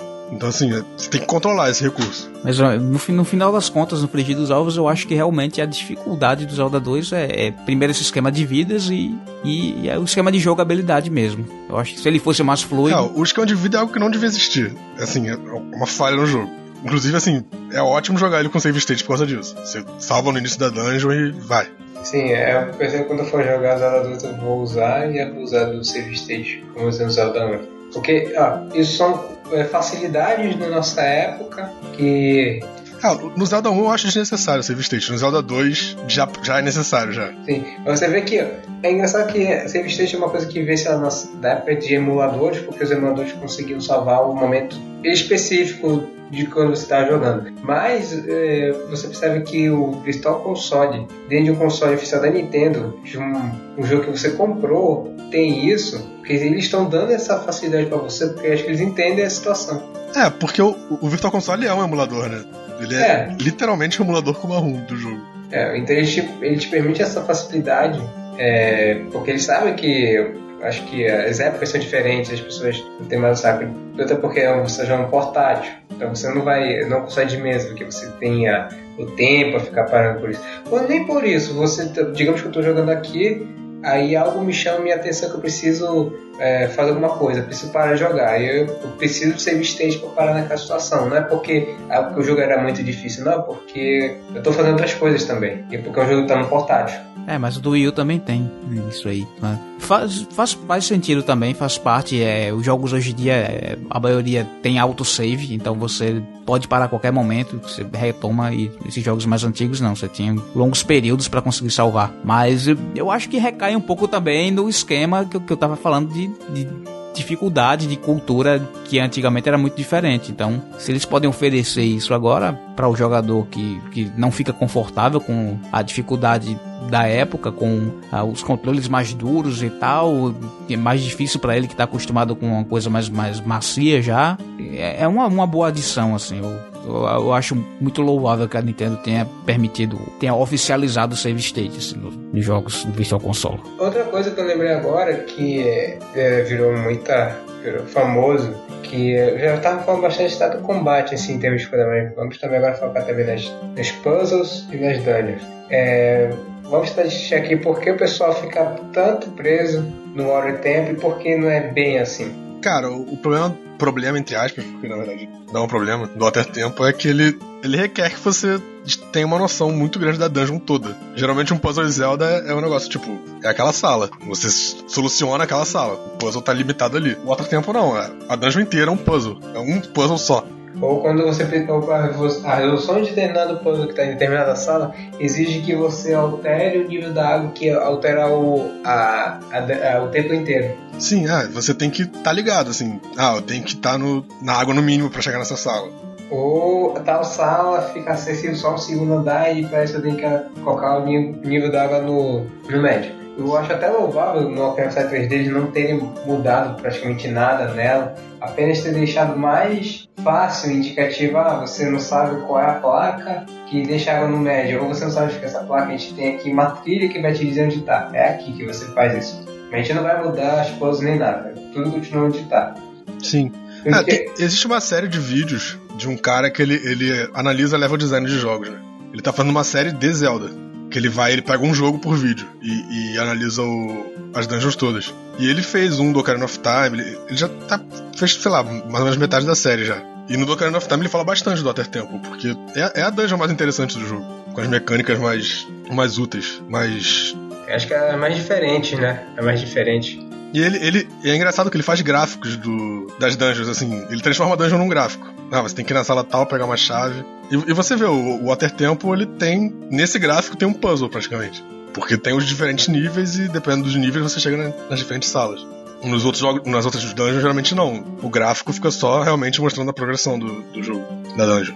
Das últimas vezes que eu joguei, eu lembro que na época que eu joguei no GameCube, eu cheguei a ficar numa situação que eu ah, pensei que eu não tava com a chave necessária. Eu, pensei que o jogo não tinha chave suficiente, que na verdade isso é um mito. Isso você não precisa se descabelar achando que a fase não tem é, chave suficiente, ela tem, você tem que procurar direito. E na vez quando eu joguei no 3DS, eu já cheguei a daqui, que eu tava. Pra mim tava tudo um passeio no parque, tava tudo bem tranquilo. O único momento em que eu eu senti uma leve dificuldade foi porque nem foi dificuldade, foi um pequeno retrocesso. Foi porque eu ignorei uma sala falando, ah, tem um baú, mas deve ser ramp, eu não vou nessa sala. Eu vou estar chegando na sala do chefão, cadê a Big Key? Era aquela sala que eu tinha ignorado, eu fui lá, teve que, tive que andar tudo de novo, porque ignorei aquela sala, lá tava a Big Key. Mas foi uma coisa minha, não é porque a dungeon é difícil. Sim. É, outra dungeon que costuma ser tratada como difícil no Ocarina of Time é o, o Tempo da Floresta, né? Porque ele também tem esse elemento de uma sala afetar a outra, com, com aquele corredor que você pode gerar ele ou não. Bom, a gente já teve um podcast exclusivo sobre dungeons, é o número 9, então para uma discussão mais extensiva disso aí, você pode voltar lá se você não ouviu. Passa lá depois e ouve. Teve discussão muito boa também sobre o Water Temple e, e os demais templos da série. Vale a pena. É, mas no geral as dungeons, as, as dungeons não, os puzzles de Zelda eu acho que eles mantêm uma dificuldade nivelada desde do, do A Link to the Past que começou a usar mais puzzles em diante. Porque geralmente são os mesmos, os mesmos tipos de puzzle, né? Pra quem tá entrando na série pelo jogo, beleza, normal, mas é, eles não, meio que não consideram muito quem já é jogador veterano, né? Vai passar pelo mesmo mesmo tipo de desafio, cadê o desafio? Não existe mais, porque eu já sei o que, o que eu tenho que fazer. Sim, é. Você já tá acostumado a pensar do jeito Zelda, por assim dizer. É, e muitas vezes não é, não é nem só o jeito, né? É, é, é muito literal, assim, a, o mesmo puzzle reaproveitado. Então isso soa, soa até meio preguiçoso às vezes, sei lá. É, eu não sei se é tão preguiçoso assim. É, é uma coisa difícil de fazer, né? Assim, pensar um puzzle completamente novo. Você tá ganhando muito dinheiro e tem 5 anos para fazer isso, meu filho. Não é meu problema. Crie. E bom, isso tá, tá, aparentemente mudando radicalmente, né? O, o, o, esquema de puzzle, do, pelo menos do que a gente viu até agora do Breath of the Wild, parece tá mais diferenciado. Tem um, aquelas magias lá, o, que pelo menos pelo que eu tô vendo aqui até, até então, parece que vai criar um, uma coisa um pouquinho mais diferenciada do que a gente estava acostumado. E espero que seja assim mesmo. Por outro lado, o jogo talvez esteja voltando muito mais pra ação, né? Do que. Assim, no, no, no Nintendinho, ele, ele basicamente Zelda era um jogo de ação. E aí eu acho que a partir do Link to the Past ele virou um jogo primariamente de puzzle. Ou pelo menos ali um 50-50. Não, eu acho que o, é, o Link to the Past é o meio termo. Foi no Ocarina of Time que ele virou mais de puzzle mesmo. E aí hoje em dia a gente tem um jogo que é de puzzle com elementos de ação. E aí a, a parte de ação é normalmente bem fácil, né? Você não tem muito desafio na, nos combates. Se você não está acostumado com os puzzles, você tem a dificuldade ali em resolver. Você vai penar ali nas dungeons.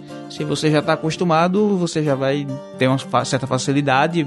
E aí vai começar a achar os jogos muito fáceis é, é algo que tem acontecido né, com muita frequência. Muita gente vem falando que os jogos são muito fáceis hoje em dia, porque ela já tem toda essa bagagem de antes. É, é, é exatamente o que você falou. Assim, o jogo que é mais focado na ação, ele consegue ser difícil mesmo você já estando acostumado com ele.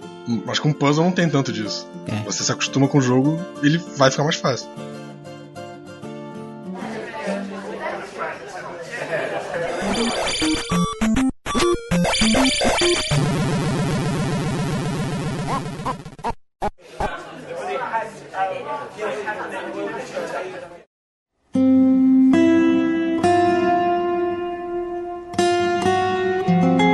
Breath of the Wild, pelo, pelo esquema de mundão aberto, é, me parece, aí realmente não tem como a gente saber, a gente tá no começo de 2017 agora, a gente não sabe ainda ao certo quando o jogo vai lançar, mas a gente pode até falar aqui um pouquinho e comparar quando a gente gravar o podcast de fato sobre, sobre o jogo em si, depois que ele tiver lançado, a gente tiver jogado. Mas ele parece retornar muito para combate, vai ter uma variedade muito grande de inimigo, tem uma variedade muito grande de arma e equipamento. Então, espera-se que volte a ter algum desafio, né? E a gente chegou já a ver alguns vídeos inimigos que dão um dano muito longo, muito extenso, que a gente não, não costumava ver antes na série, porque normalmente é um coração, meio coração, no máximo dois, num Hero Mode da vida. Eu acho que tem um pouco de, de, de maquiagem nisso aí, na verdade. Porque, por exemplo, o último vídeo que teve foi o da Video Game Awards. A gente vê um inimigo que dá, sei lá, 7 corações de dano. Mas provavelmente eles estão com uma armadura muito fraca para aquela área. E o, o Biltrin ele joga de propositalmente mal pra.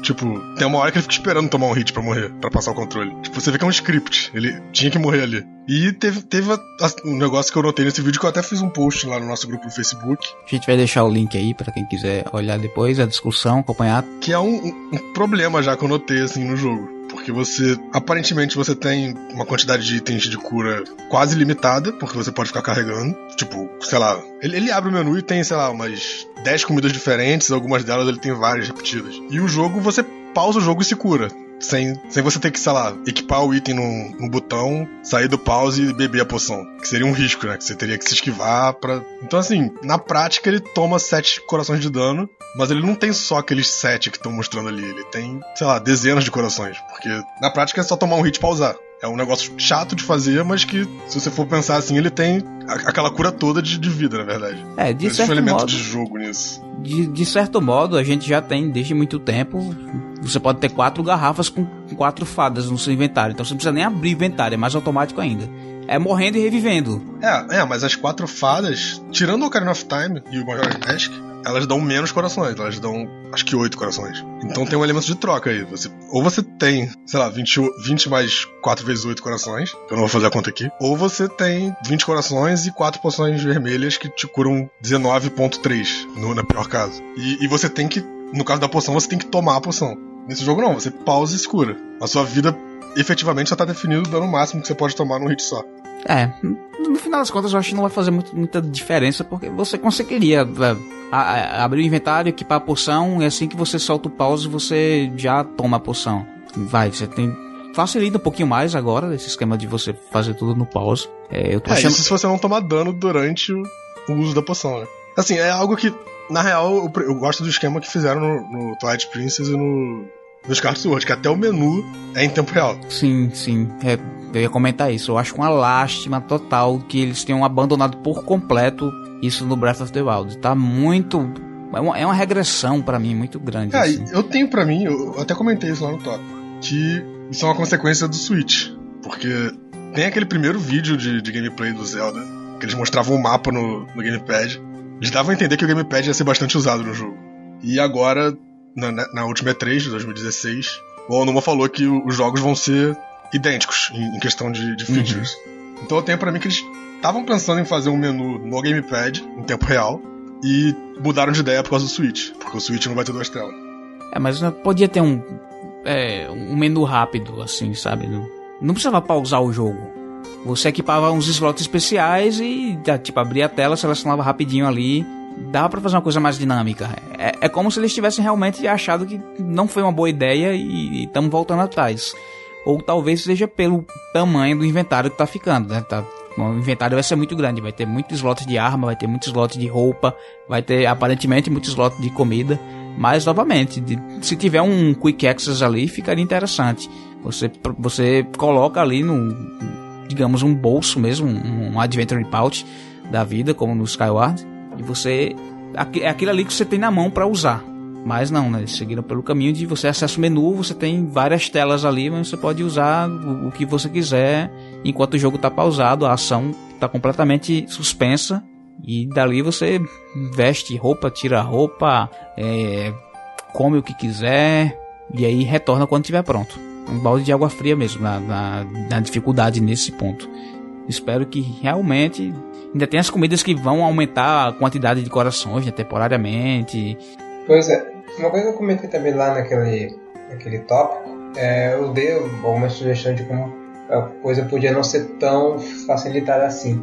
É, de ser, por exemplo, as comidas terem uma validade, do efeito benéfico delas ir diminuindo com o passar do, do ciclo de dias, ou sei lá, depois de passar tanto tempo a comida estraga e ela só tem. não faz sentido ela ficar no inventário, você tem que despejar ela. E a outra coisa é que por ir cozinhar ele tem que caçar, então o jogo vai tentar te incentivar a, caça- a ficar nesse sistema de você ficar aí caçando, conseguir itens e cozinhar. Não é uma coisa, não é um item infinito que você sempre vai ter. Mas fica aquela questão até que ponto. É, mas a caça não é um. É um treco que gasta tempo, não é. Não é tanto que é difícil. Até que ponto vai ser interessante você ficar caçando você ter os itens e isso não, lhe, não se tornar maçante. Essa é uma coisa que a gente não sabe ainda. Pois é, o, o limite de poções que tinha antes, ele meio que te impedia de ficar juntando infinitas comidas, no caso, e ficar com uma quantidade de cura absurda. Ele tinha um, tipo, um limite. Mesmo que, sei lá, no, no Skyward Sword eu acho que você tinha que coletar os materiais para poções também. Para poções mais fortes, pelo menos. Mas você não podia ficar com 50 poções. Você podia ficar com 5, no máximo. É, bom, ainda tem uma chance, né? Embora talvez um pouco remota, de que no final, no jogo final, a gente não vai ter esses lotes tão grandes, né? Podia ser de repente só aí para efeito de demo da E3, que eles ainda estão mostrando, que, que eles deixaram um, um inventário grande para galera experimentar e tal. Outra coisa que resta a gente ver é se vai ser tão fácil encontrar assim caça ou locais para cozinhar porque o ideal é que pelo menos isso seja balanceado. Tipo, você possa pegar uma frutinha aqui, uma caça ali, mas recupere muito pouco coração e que você precise cozinhar alguma receita específica que tenha realmente uma recuperação legal. Não, é, isso parece que realmente é assim, mas o. Mas se você pode juntar 50 maçãs e ficar comendo uma maçã uma por uma no, no, no inventário parado, não adianta muita coisa, né? Só fica mais chato, mas. E eu, eu não imagino que o jogo vai ter muita permanência, assim, tipo eu peguei essa maçã aqui ela só vai voltar daqui a 5 horas.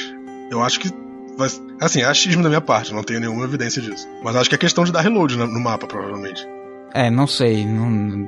Eu tenho, tenho impressão de ter visto em algum lugar, mas eu, eu acho que eu tô imaginando coisas também que, tipo, vai ser um negócio mais orgânico. Acho que foi alguma coisa que, que o Miyamoto disse num, num desses trailers que ele prestou muita atenção numa maçã. Ah, não tinha uma maçã aqui quando eu passei antes. Alguma coisa desse tipo, mas eu eu posso estar divagando aqui. Ainda assim, é, não sei. Não sei se isso vai aumentar ou reduzir a dificuldade. Ficou mais interessante do ponto de vista, sei lá, até narrativo mesmo da coisa.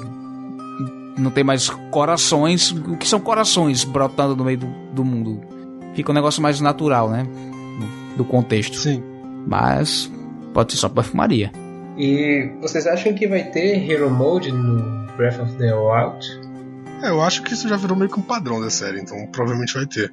Eu não sei, porque é, a forma como a coisa está construída, é, eu não sei se viabiliza um Hero Mode, pelo menos do jeito que a gente está vendo agora, de aumentar o dano. A gente já tem questão de roupa para isso, roupa que muda a defesa, muda o ataque. Eu não sei se faz muito sentido ter o Hero Mode. É, porque, até porque eu lembrei que no chamado do jogo é justamente desse modo é justamente você não achar é, corações pelo mapa ou efeito inimigo. Já que esse jogo nem coração tem, esse modo quase não há, não há motivo de existir.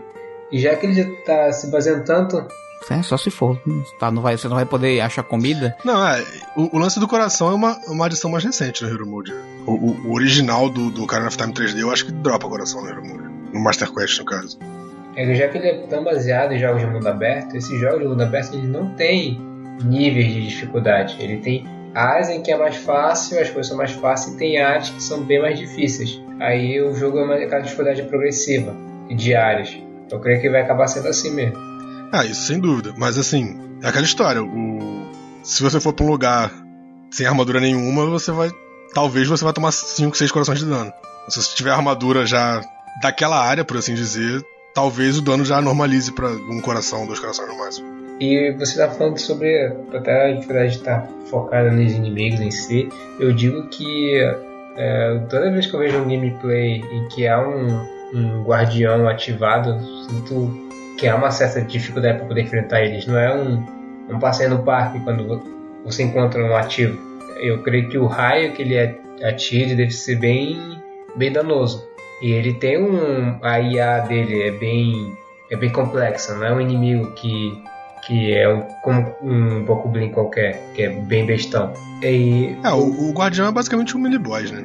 É, e eu lembro... Eu não sei, eles têm barra de vida que nem aquele, aquele golem de pedra? Eu, não, eles não, não, eles não têm, eles são inimigos diários mesmo. Mas uma coisa que eu vi no último vídeo, que o Game Expert estava tentando perceber, ele estava perguntando se os dois guardiões podiam atacar o Link ao mesmo tempo. De, os dois soltarem raios de cima dele, diretamente. Porque ele estava percebendo que enquanto ele estava passando pelo primeiro que ele atacou a, a perna, o outro percebeu ele vindo e começou a mirar em cima dele. Aí fica aquele, é, vai atacar dois guardiões atacando o Nick ao mesmo tempo. Porque eu acho que até que é uma, uma diferença interessante, porque você, você pena. Lembra que em um dos vídeos o Link encontra um guardião meio semi-ativo, só que ele, ele só ele tá estacionário, ele só mexe a. Ah, é um guardião dele. com as patas quebradas, na verdade. Isso. Aí tem esse, e tem um guardião normal que anda e corre. E pode ter, lá, avançando o jogo, agora você encontra dois guardiões, aí, aí a IA deles começam a se comportar para atacar o Link junto e tal. Mesma coisa que eu tô teorizando aqui. Ah, eu não sei se eles vão fazer isso de mudar a IA. Seria uma boa ideia, mas eu acho que vai ser só isso mesmo, de mais guardiões, guardiões talvez com, com mais armadura. O esquema padrão, né? De pegar o mesmo inimigo, mudar a cor dele e ele fica mais forte. Que aliás eles já mostraram que os Bokoblins são assim nesse jogo. Né? O Bokoblin azul é mais forte que o Bokoblin normal. Eu acho que pelo menos o jogo tem muito mais potencial para se tiver um Hero Mode ser ter pelo menos quantidade maior de inimigos, que é uma coisa que nunca teve nos Hero Modes até agora, né? Você aumenta o dano, mas são os mesmos inimigos. Continua não sendo a dificuldade ideal, mas como é um campo muito aberto, você pode ter mais acampamento de Bokoblin, sei lá. Não que isso vá fazer tanta diferença no final das contas, eu acho. No fim das contas, o que para mim continua sendo o, o, modo de dificuldade ideal, assim, pra, de se pensar, é o do Zelda 1, né? É uma segunda quest. O Master Quest do Ocarina, mais ou menos também. É uma aventura nova que puxa um desafio maior para você. E, e é, seria o maior fator replay do mundo, assim. Aquela época era uma coisa, você reorganizar onde ficam as dungeons e até é, as próprias dungeons em si, as salas mudam de posição. Isso é uma coisa que, lá, daquela época para cá, o que nós tivemos foi o Master Quest, que ele, a gente vai falar um pouco dele daqui a pouco. E teve aquela última dungeon do Sky Sword que você meio que fica mudando um pouco.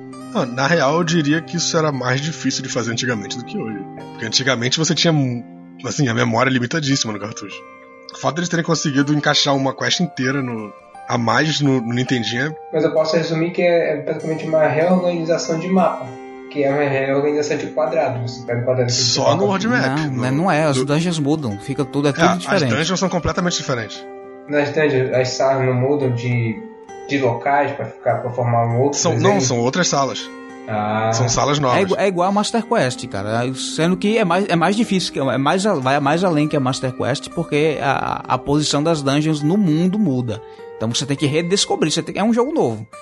para você achar onde fica cada dungeon e quando você entra lá dentro é uma experiência completamente diferente. As salas das dungeons não estão embaralhadas, elas estão redesenhadas. Assim, elas estão embaralhadas porque na, na, na, real as dungeons do, do Zelda, Zelda 1, elas têm, sei lá, cinco salas, né? Que ficam se repetindo e só mudam os inimigos na sala. Mas o, as dungeons são completamente novas. As salas, assim, os, os layouts dos inimigos e tal são completamente diferentes. Eu vejo que isso também é bem mais difícil fazer no mundo 3D, porque, como você falou, é praticamente um jogo novo. Então, mesmo que eu pegue. É, é mais trabalhoso fazer, mas não é necessariamente mais. Tecnicamente mais difícil. Eu pego o Zelda que vai lançar e eu tenho todo aquele world map, eu vou ter que botar o, os locais deles, eu acho que eles não vão fazer isso de mudar o lugar. Mudar todo o, o cenário para fazer isso. E lá dentro criar puzzles diferentes eu citei o Master Quest porque uma das experiências dele não é só ser Zelda mais difícil, mas as, os puzzles são diferentes, são, são diferenciados. E o jogo, o jogo não é espelhado? No, no 3DS. A versão original que veio no disco lá do GameCube é o mesmo jogo, mas com dungeon diferente. É, o, o, o do 3DS ele é, ele é o Master Quest barra Hero Mode. Porque o, o Master Quest original ele não, ele não aumenta o dano que você toma e ele não é espelhado. A do 3DS eles juntaram as características de Hero Mode com as características de, do Master Quest. É, eu achei muito interessante, é, porque podiam, eles podiam ter só colocado, na verdade eles podiam nem, nem ter colocado, incluído o Master Quest, mas eles incluíram e ainda melhoraram, né? Dá um, um sentido a mais de desafio é, no eles, jogo. Eles meio que transformaram ele realmente numa segunda quest ao invés de um. É alternativo. E se você não, não tem essa possibilidade de, de realocar as dungeons, que realmente eu entendo que fica, fica muito difícil num ambiente 3D, num mundo muito complexo, mas você pelo menos espelha e causa um certo estranhamento para o jogador. Você está acostumado a jogar muito tempo naquele, naquele sentido, então quando inverte o mundo você fica um pouco desorientado. Ah, mas em termos de projeto, mesmo de design das dungeons, eu acho que o que eles fizeram no Master Quest foi mais difícil do que seria fazer uma dungeon 100% nova. Sim, porque... Porque você tem que pegar aquele layout que já está definido e retrabalhar ele de uma forma que continue funcionando. É, mas porque efetivamente o Master Quest ele foi vendido como um jogo separado. Ele era para ser um Zelda exclusivo do lado 64D. Então pra vender. Mais ou menos, isso daí, isso daí é uma história meio mal contada, na verdade. O Master Quest tem muito menos mudança do que o, o Ura Zelda deveria ter. Eles meio que falam que, ah, isso é o Ura Zelda, mas na verdade não é. Então, mas ia ser uma expansão, digamos assim, né? Ia estar tá acrescentando coisa. Então, era material que estava sendo pensado e provavelmente foi. O projeto foi cancelado ali no meio, então os caras fizeram o que? Ah, estamos com isso aqui pronto, vamos colocar. Ao longo do desenvolvimento de qualquer jogo, é normal você ter coisas projetadas que são descartadas. E eu acredito que seja relativamente comum você ter bolado puzzles muito difíceis e que na, na revisão final, digamos assim, foram limados porque, não, isso aqui tá muito difícil. Então isso, isso seria o, o, o interessante para reaproveitar num Hero Mode. Você libera, depois que você termina o jogo, você libera, você libera novamente é, um, um New Game Plus que quando você entrar na dungeon vai ter puzzles que eles já foram criados ao longo do desenvolvimento. Então não é de fato um trabalho todo a mais. Claro que você vai ter que dar uma ajustada, dar uma polida aqui e ali, criar mais algum outro, mas é, ao meu ver isso já viabilizaria essa, essa possibilidade. Você ter mais Master Quests por aí, nos jogos, ao, ao invés de só simplesmente, ah, agora você vai tomar o dobro do dano e não vai ter coraçãozinho para você achar não é um desafio isso muito grande. Então, é, é, eu, como eu disse, eu nunca joguei um Hero Mode ainda. E nunca me senti compelido a jogar. Talvez quando eu for pegar um jogo de novo desses pra, pra jogar, e tudo bem, é a segunda vez que eu tô jogando. Vamos lá tentar o Hero Mode. Mas não é pelo desafio, sabe? O que eu, o que eu vejo uma outra proposta que a gente tá comentando agora há pouco era de fazer um pouco como era nos Donkey Kong Country de existir uma fase secreta que vai exigir ao máximo do jogador. De ser mais difícil do que o jogo padrão. E isso ser uma coisa extra. Sim, é, o, o, o mundo especial, né? É, isso é uma coisa extra. Você só pode acessar essa fase se você realmente for atrás dela. Se você é um jogador padrãozão, você não quer ter tanta dificuldade, tem um jogo padrão. Mas nós temos aqui uma área secreta que, que é só os cabra-macho. E aí, se você passar dela, você pega a Triforce no Karina. Hã? Aí você passa dela, você ganha Triforce no Kind of Time. Só se for. Mas assim, no, no Breath of the Wild meio que vai ter isso, né? Porque já, já que você pode pular muito detalhe, muita coisa, aparentemente você não é obrigado a fazer tudo. Então vai ter área que você não precisa visitar. Se você quiser ter, terminar o jogo antes disso, você termina. Então, espero eu, torço eu, que tenha pelo menos uma área dessa que seja mais desafiadora, mais, mais para os experts mesmo.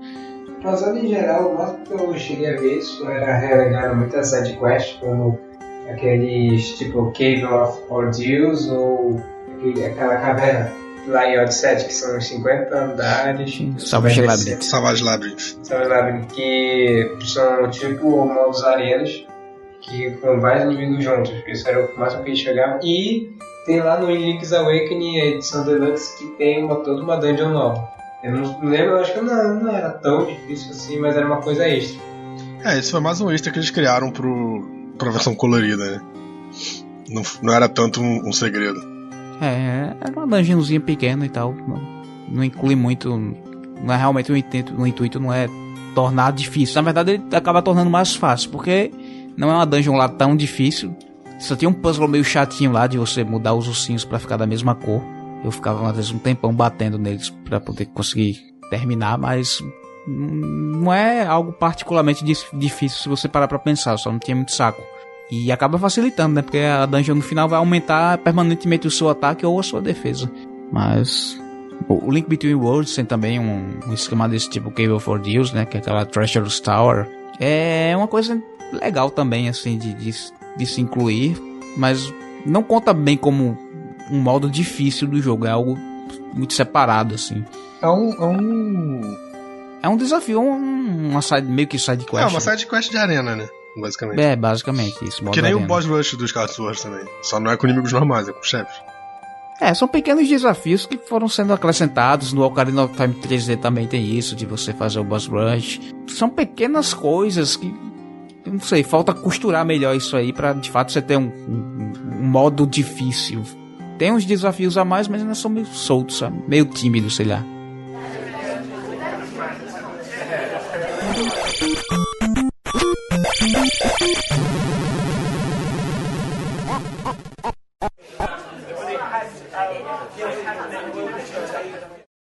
Bom, todo jogo tem seus altos e baixos, né? Mesmo os que a gente pode considerar mais fáceis por nossa experiência ou por terem realmente ficado mais fáceis, é, eles têm seus momentos complicadinhos, seus, aquele, aquele velho lugarzinho que você empaca e aí passa aquela raivazinha, aí desliga, aí quando volta. Não sei se com vocês é assim, mas aí tem, tem coisa que eu empaco que não sai de jeito nenhum. Aí tá, vou parar em outro momento eu volto e passo de primeira. Assim.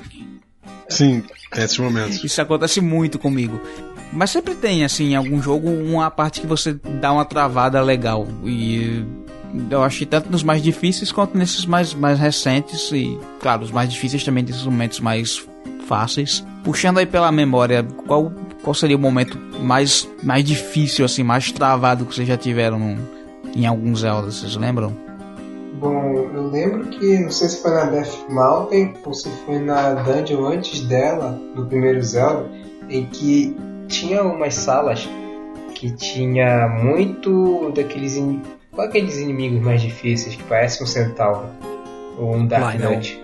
É aquele que tem o um escudo, sabe? Que você não pode atacar de frente, você tem que dar a volta. É. é, o leão, o leão é o Lino, o Lino, o centauro, sei lá.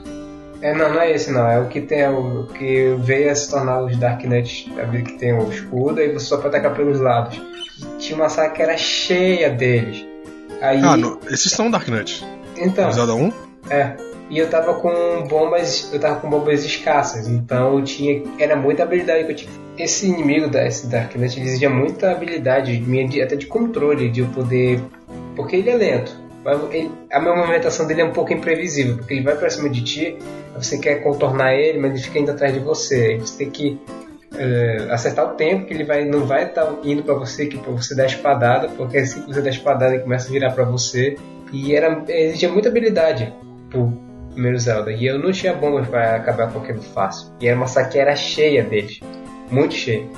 E eu lembro de outra história que tinha um, aqueles Wizard que eles sumiam e eles só aparecia um pouco antes de te atacar. Então tu tinha que ser muito rápido assim que você vê que ele ia aparecer para chegar perto dele ou para atacar ou lançar flash.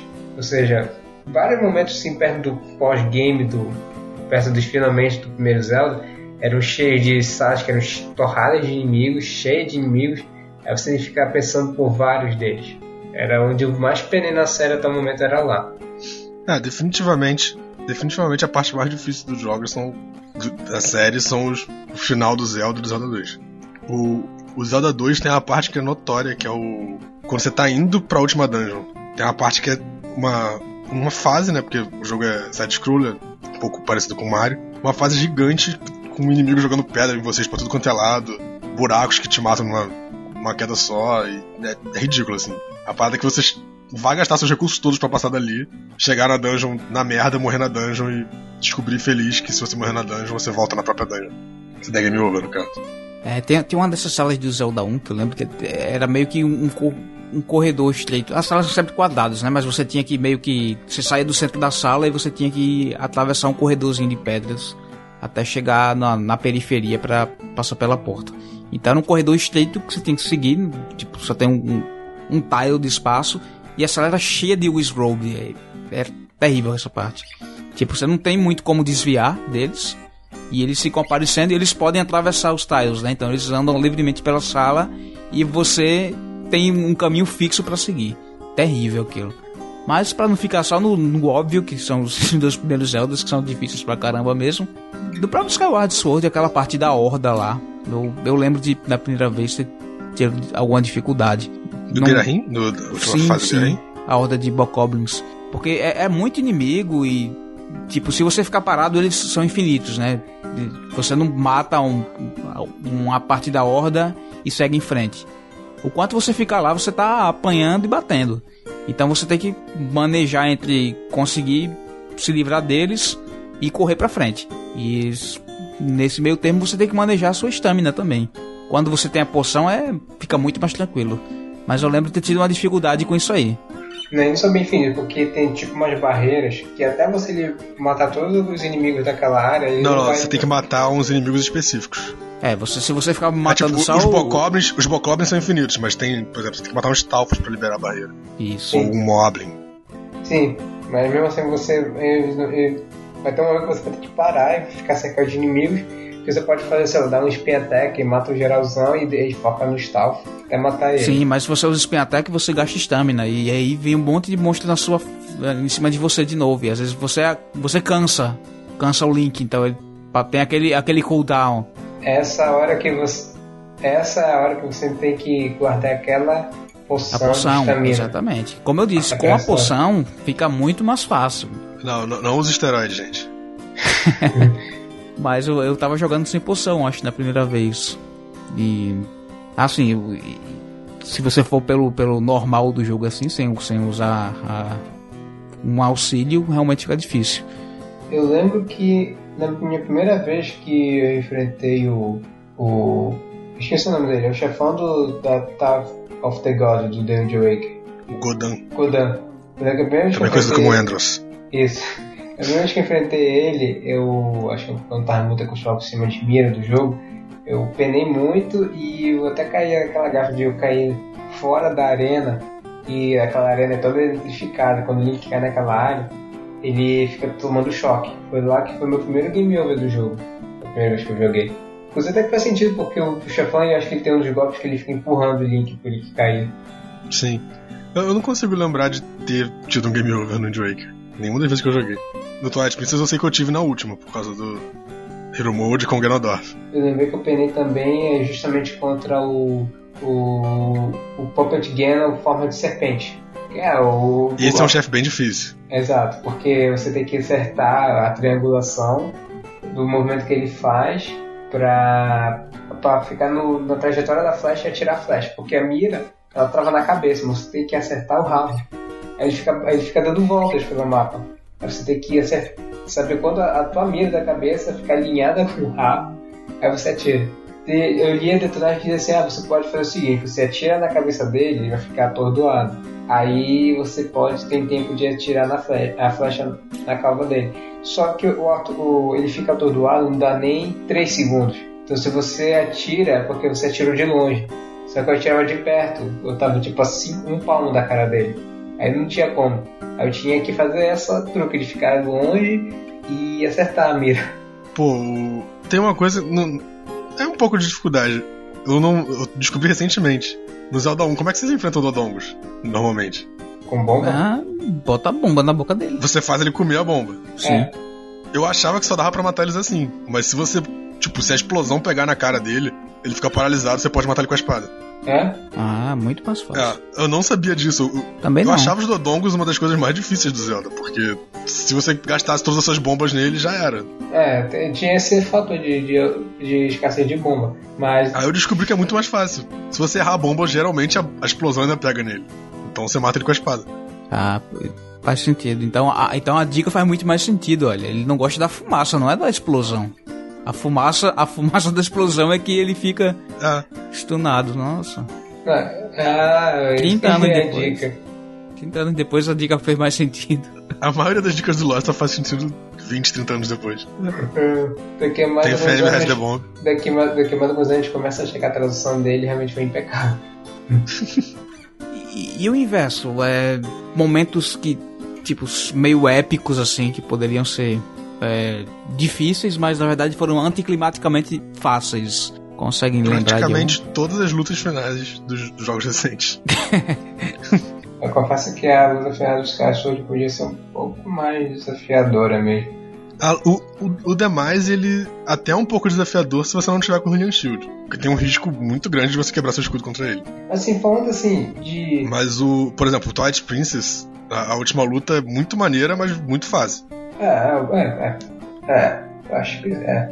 Eu penso que o Ganondorf do Danger ele tá numa dificuldade bem equilibrada. Ele, você ficar só batendo nele, você vai ficar só defendendo. Você tem que saber qual é o, o, o comportamento dele e como ele vai atacar para poder contra-atacar. E conforme a luta vai avançando, os, os teus truques anteriores, como usar o parry e tal, não funcionam mais com ele. Você tem que esperar um momento específico da luta para fazer uma mecânica para aquele momento. Mas acho que já Sim, é, então, é, o chefe é basicamente um puzzle. Você não tem a dificuldade de habilidade contra ele. Você só tem que descobrir o que, que você tem que fazer. Mas eu acho isso até bem interessante. Por exemplo, no A Link Between Worlds tinha chefões que exigiam menos de suas habilidades de combate, mais de você usar o, a mecânica de parede, por exemplo. E é genial quando você usa essa mecânica de parede para atordoar um chefão ou distrair ele. Eu acho isso genial. Já que Zelda agora é tão focado em puzzle, por que você não pode trazer os elementos de puzzle para os chefões? É, mas os chefões de maneira geral, de muito tempo atrás para cá, é sempre quase todos naquele esquema, né? Descubra o padrão, repita três vezes, quatro para matar. Tipo, não há um acréscimo de dificuldade, na maioria das vezes, entre cada ciclo que você consegue abrir a guarda dele e, e causar dano. O que eu vejo muita discussão na internet afora sobre alguns chefões finais que eles parecem. Ou eles são realmente um grande desafio, porque eles vão exigir o máximo do jogador, ou às vezes são tão ridiculamente fáceis que às vezes o pessoal pensa que é uma piada. Algumas pessoas fazem uma, algumas inter, certas interpretações que esses chefões, na verdade, são tipo a respirada final. Você já fez todo o, o, a parte mais difícil agora, essa luta final é só realmente um desfecho do que você fez até agora. Não é exigir o máximo de você, você já deu o seu máximo, eu só quero que você dê tipo um golpe de misericórdia. Tem chefões, principalmente, Final Fantasy fala muito isso, tem chefões finais que às vezes a luta ela é toda é, automática para ser feita do jeito que o jogo quer que seja ocorra, ou o chefão final, você pode até ter uma certa dificuldade ou outra, mas existe uma certa mecânica dela que ele fica ridiculamente fácil de matar. Tipo, você usa o Death. Tem inimigos que são imunes a Death. Mas o chefão final ele não é imune a Death. Se você usar ele morre mesmo. E você mata ele em um turno. Zelda, Nossa, que tosco. Né, falou, é, a gente está falando da série que também tem a mecânica de você distrair o chefão final com de pescar. Ah, isso daí é mais pra ser engraçado do que pra facilitar, né? Hum, no, na luta aos Princess, você tá falando que ela é fácil, mas você pode ficar distraindo o Ganondorf e atacar ele, e a luta acaba. Sim, é verdade. Pois é. Mas isso fica essa questão na série do Zelda. Os chefões finais, que por vezes são realmente o desafio bem mais difícil do jogo, e por vezes são tipo é, é a cartada final de toda a sua jornada. Eu sinto que alguns Ganondorf são assim, de ser só o desfecho enquanto outros procuram ser tipo um desafio maior. O, o Geno era difícil, o do, do Ocarina. E o Geno, o Geno do primeiro Zelda, você lembra? Eu lembro que ele se transportava e ele sumia. Mas o Geno do primeiro Zelda é bem difícil. Mas eu não lembro se a flecha de prata facilitava as coisas, eu não lembro. Não, a flecha era, acho que era necessária pra matar ele. Era você não matava ele sem a flecha. É, obrigatório. O do Link to the Past você podia matar sem a flecha. Mas ele ficava, tipo, a luta ficava infinita quase. Agora, deixa eu ver se tem mais outro momento fácil né, de, de combate em si. Ou de jeito de burlar a dificuldade. Tinha. Nós sabemos que tem puzzles que são tipo benzinho e chupeta. Às vezes são extensões de puzzles que a gente fazia antes. Tem nenhum. Qualquer um com meio cérebro consegue fazer. É, não sei se eu posso comentar isso aqui, se seja outro assunto, de o fato do jogo te oferecer tantas dicas de sempre te ficar te falando que você tem que fazer, esse é um elemento que facilita o jogo em si.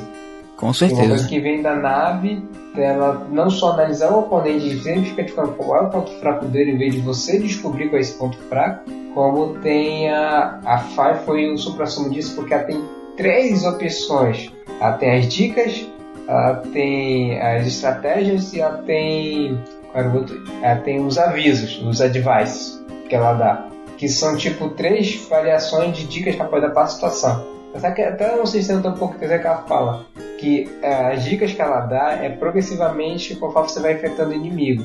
Ela fala, por exemplo, tu enfrenta o inimigo a primeira vez, ela diz, eu não tenho dados suficientes sobre esse inimigo para lhe dar ajuda. Eu não posso lhe ajudar, eu sinto muito. Aí você enfrenta esse inimigo três vezes, ela já começa a oferecer as dicas quando enfrentar os inimigos. Acho que uma forma que os jogos encontram, por que, é, de, por que você está perdendo tempo com esse inimigo que você já enfrentou? você não lembra qual é a fraqueza dele, então a Five vai te falar com essa fraqueza, para você não perder tempo com ele. Acho que foi isso que incentivou eles a fazer essa mecânica com a Five. É, de todo modo, essa, essa, essa mecânica da nave, da Fai e tal, é, é, meio que opcional, né? Porque é, elas vão ficar apitando. Quer dizer, elas vão ficar apitando, mas você, você não vai. Elas não vão falar. Elas não vão falar nada para você se você não perguntar, se você não apertar o botão. Agora tem uma coisa muito. que, que entrega muito o jogo na questão de puzzle, e isso tá cada vez mais frequente, é tipo, você entra na sala, a câmera vai focar naquele aspecto em particular da sala que você precisa mexer. Tira a, a, a, o senso de descoberta. É, isso acontece muitas vezes de uma forma ridícula. De forma que não precisava, de forma alguma, não precisava mostrar nada. Deixa o cara descobrir, dá para descobrir tranquilamente, mas você entra na sala, a câmera vai até o objeto, até o, o switch, até o botão, alguma coisa que tem para fazer, e tipo, entrega de bandeja assim. Vá lá e faça isso. Tem vezes que ele faz até o caminho para ti, a câmera faz todo o caminho da, do item até você. É, só seguir esse caminho. Sim, acaba ficando bem ridículo, assim. Matou todo o sentido do puzzle. Não é um puzzle mais, é. É, siga. Some, some dois com dois. Tipo isso. Não, é tipo aqueles desenhos tracejados. Siga o traçado. É. Pronto, fiz o sempre perfeito. E para o futuro aí, já pensando um pouquinho no Breath of the Wild, pensando no, no futuro da série, o que, é que, o que é que tá faltando, o que é que poderia ser acrescentado, além do, do que a gente já comentou aqui, do óbvio, é, para melhorar aí a questão de dificuldade ou adicionar um modo de dificuldade extra? Olha, eu posso estar tá, é, viajando muito aqui, mas se eles conseguirem trazer algumas coisas que o Sakurai aplica, dos jogos dele, sentido de dificuldade, de você sacrificar uma coisa em, em prol uma recompensa maior, eu acho que é uma, uma mecânica bem interessante de ser aplicada em alguns Zelda futuro. De você, ah, você pode enfrentar esse inimigo com uma energia menor, ou você usa, pegando o Breath of the Wild, você está usando um equipamento mais fraco, mas se você vencer esse inimigo, ele vai dropar itens bem mais raros, ou itens mais fortes com mais Nossa, dinheiro. Isso seria muito bom. É, imagina esse sistema de, de, crafting mesmo, de você. A gente sofreu muito no Skyward Sword com isso, por exemplo, né? De você ter que ficar grindando, matando bicho para pegar, ter a sorte de pegar uma, uma pecinha, um, um item que ele deixa para você conseguir fazer um upgrade. Então seria muito legal se tivesse um, uma forma dinâmica disso, de você pegar o item mais raro se você tiver com um equipamento mais fraco, né? É tipo, é um desafio que vai te ajudar a completar. Eu achei muito interessante essa ideia. Ah, eu acho que é isso mesmo, não tem muito mais o que fazer. Além de simplesmente aumentar a dificuldade do jogo, que eles não vão fazer mesmo, porque não vende tanto. Eu não sei se eles vão, por exemplo, criar inimigos que sejam mais agressivos, não só tirem mais, mas que sejam mais agressivos, de tornar o combate bem mais, não digo só frenético, mas bem bem bolado. E usem melhor as áreas que nós batalhamos, porque a maioria das, dos combates só ocorrem em grandes arenas circulares, onde você não tem, você só tem às vezes uma área para poder correr. É, eu acho que a única área que foi bem mais inteligente de uso é justamente o, o Iron Knuckle do, do Spirit Temple, porque é uma sala retangular cheia de pilastras. As pilastras você pode até se contornar um pouco elas e começa a usar um pouco da, da área a seu favor, não é só uma área circular. E que você, a única coisa que você pode fazer é fugir e circular o, o inimigo. Acho que inimigos mais difíceis talvez não só mais, tirem mais, mas mais inteligentes. E como eu comentei no meio do cast, de talvez existir uma área secreta com puzzles e mais um pouco mais cabeça. Acho que a gente, não é só a gente só focar no combate, mas ter puzzles mais bem, bem elaborados seria bem interessante também. Sim, até porque eu acho que dentre as, as diversos tipos de dificuldade, uh, o puzzle é um dos mais que dá uma sensação de, de recompensa muito maior, assim, do que você matar um inimigo. É tipo, ah, eu tive. Eu, eu usei minha cabeça aqui, meu cérebro e descobri como fazer. Eu acho que é muito mais recompensador, pelo menos para mim, do que você enfrentar um inimigo com habilidade manual. Mas, de, todo, de toda forma, talvez fosse o caso deles adotarem a, o esquema de dificuldade dinâmico, né? Tipo, o jogo analisa o, jogo, o perfil do jogador, o desempenho dele, põe os inimigos difíceis, bota pra torar e se o cara tiver com dificuldade, dá uma reduzida, uma relaxada na, na IA deles, de repente diminui quantidade, não sei. Eu acho que seria o caminho para gerar algum desafio, não ficar muito bobinho como tá ficando para os experientes e não deixar o jogo difícil para os novatos, né? E eu acho que isso fica mais interessante ser feito de forma dinâmica do que você botar lá, selecione o nível de dificuldade. Sim, eu, como eu comentei que jogo mundo aberto fazem isso mesmo, de as áreas principais, as iniciais principalmente, né, são mais fáceis para você ir se acostumando com o mundo que está ao seu redor. E as áreas mais avançadas ou mais perto do final do jogo são mais desafiadoras, porque o jogo espera que o jogador esteja manjando das mecânicas, já tenha equipamentos melhores também. E ele já pode exigir mais dele para ele sentir mais desafiado. Aí eu acho que vai ser bem assim. Tem, tem quase certeza que vai ser assim no próximo Zelda. É, precisa muito também, porque a gente tem as, é, é, outro problema, né? A gente tem avanço de equipamento, de coração, mas eu acho que é, a dificuldade de, de, inimigos e tudo não acompanha. Ele pode até subir, pode até ter inimigos mais fortes, mas ainda é comparado com o começo do jogo, é, é relativamente fácil, muito fácil de você derrotar. Você tá muito forte para eles. Olha, você acha que aquela mecânica de deixar em câmera lenta, ela, é, tipo, ela quebra o jogo?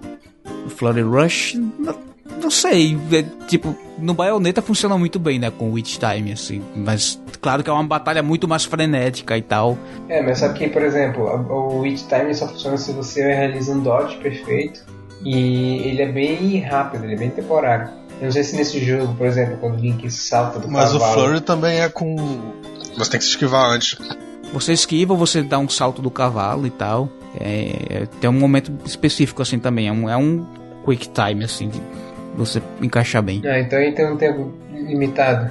É uma, mecânica até meio manjada de jogo já, né? Não é, não é nada de novidade. É, é novo em Zelda, mas é um, uma coisa que já é usada em vários jogos há muito tempo. Eu não vi nada de muito inovador dele, não. Talvez vai ajudar, talvez isso seja indicativo de que vai de fato ter uma quantidade muito grande de inimigo em alguns momentos para você enfrentar que ficaria muito complicado de você fazer é, sem isso, né? Você fazer enfrentar todo mundo em tempo real e você tem essa recompensa caso você desvie bem. Isso é uma coisa muito interessante nesse, nesse tipo de mecânica, no Bayonetta, por exemplo. É, mas eu, eu, nem sei se isso ajuda tanto assim, porque o, o jogo fica em câmera lenta, você começa a bater e tal, mas os outros inimigos acho que ainda reagem a você, não? Rea... Como assim? Tipo, eles podem te bater no meio do Flare Rush. Os não outros inimigos ao redor. Não sei, não vi até agora. Porque fica muito, pelo que eu, que eu vi até agora, que mostra muita coisa, eles ficam muito lentos. Então é praticamente como se tivesse congelado o mundo ao redor. É, pode ser. Porque eu, eu pensei que era algo mais tipo. No Shadow of Mordor, tem um, um ataque que você deixa o inimigo stunado. E se você ficar batendo nele, você faz praticamente um flurry rush. Você começa a bater pra caramba nele. Só que geralmente você não consegue fazer isso porque o cara que tá atrás de você vai vir te bater. Não, é porque ele não stuna o inimigo, de fato. É uma, é uma mecânica que é, é, é, o link que tá mais rápido, né? Sim. É o que deu a entender. E aí vai ter umas coisas interessantes também, dele, dele acumular o, o dano, né? Ficar batendo no mesmo lugar. E aí de repente você já usa isso para derrubar um inimigo derrubar os outros inimigos com um, como, é, como efeito colateral, tipo um boliche, né? Você bate muito em um, acumula energia e ele sai voando em cima dos outros. É, imagino que vai ter algumas coisas desse tipo.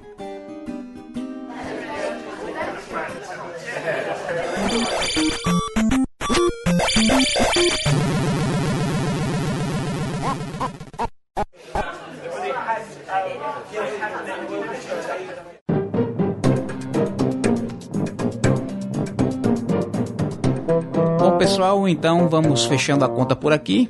Obrigado por ter acompanhado a gente novamente nosso papo de bar. Agora comenta aí com a gente também, fala quais são os Zeldas que você acha mais difícil, os aspectos mais difíceis dentro da série, os aspectos que estão fáceis demais. Se você acha que tá precisando aumentar a dificuldade, que ela vem caindo de fato ao longo do tempo, ou se isso é, é impressão de, de gamer velho mesmo, comenta aí, manda, manda um e-mail pra gente no podcast arroba pontos... Eita. tá parecendo aquele YouTube, né? É. Podcast é... arroba ponto barra, podcast arroba zelda.com.br ou comenta lá diretamente no post, lá no site da gente, desse podcast. Deixa seu comentário e participa da discussão com a gente. Assine também o nosso feed e seja membro do Milk Bar. O link, como sempre, a gente deixa lá no post. Por hoje é só, a gente vai ficando por aqui. Até o mês que vem em mais um Pra Poder Milk Bar. Tchau. Falou, galera. Até a próxima. Tchau, tchau.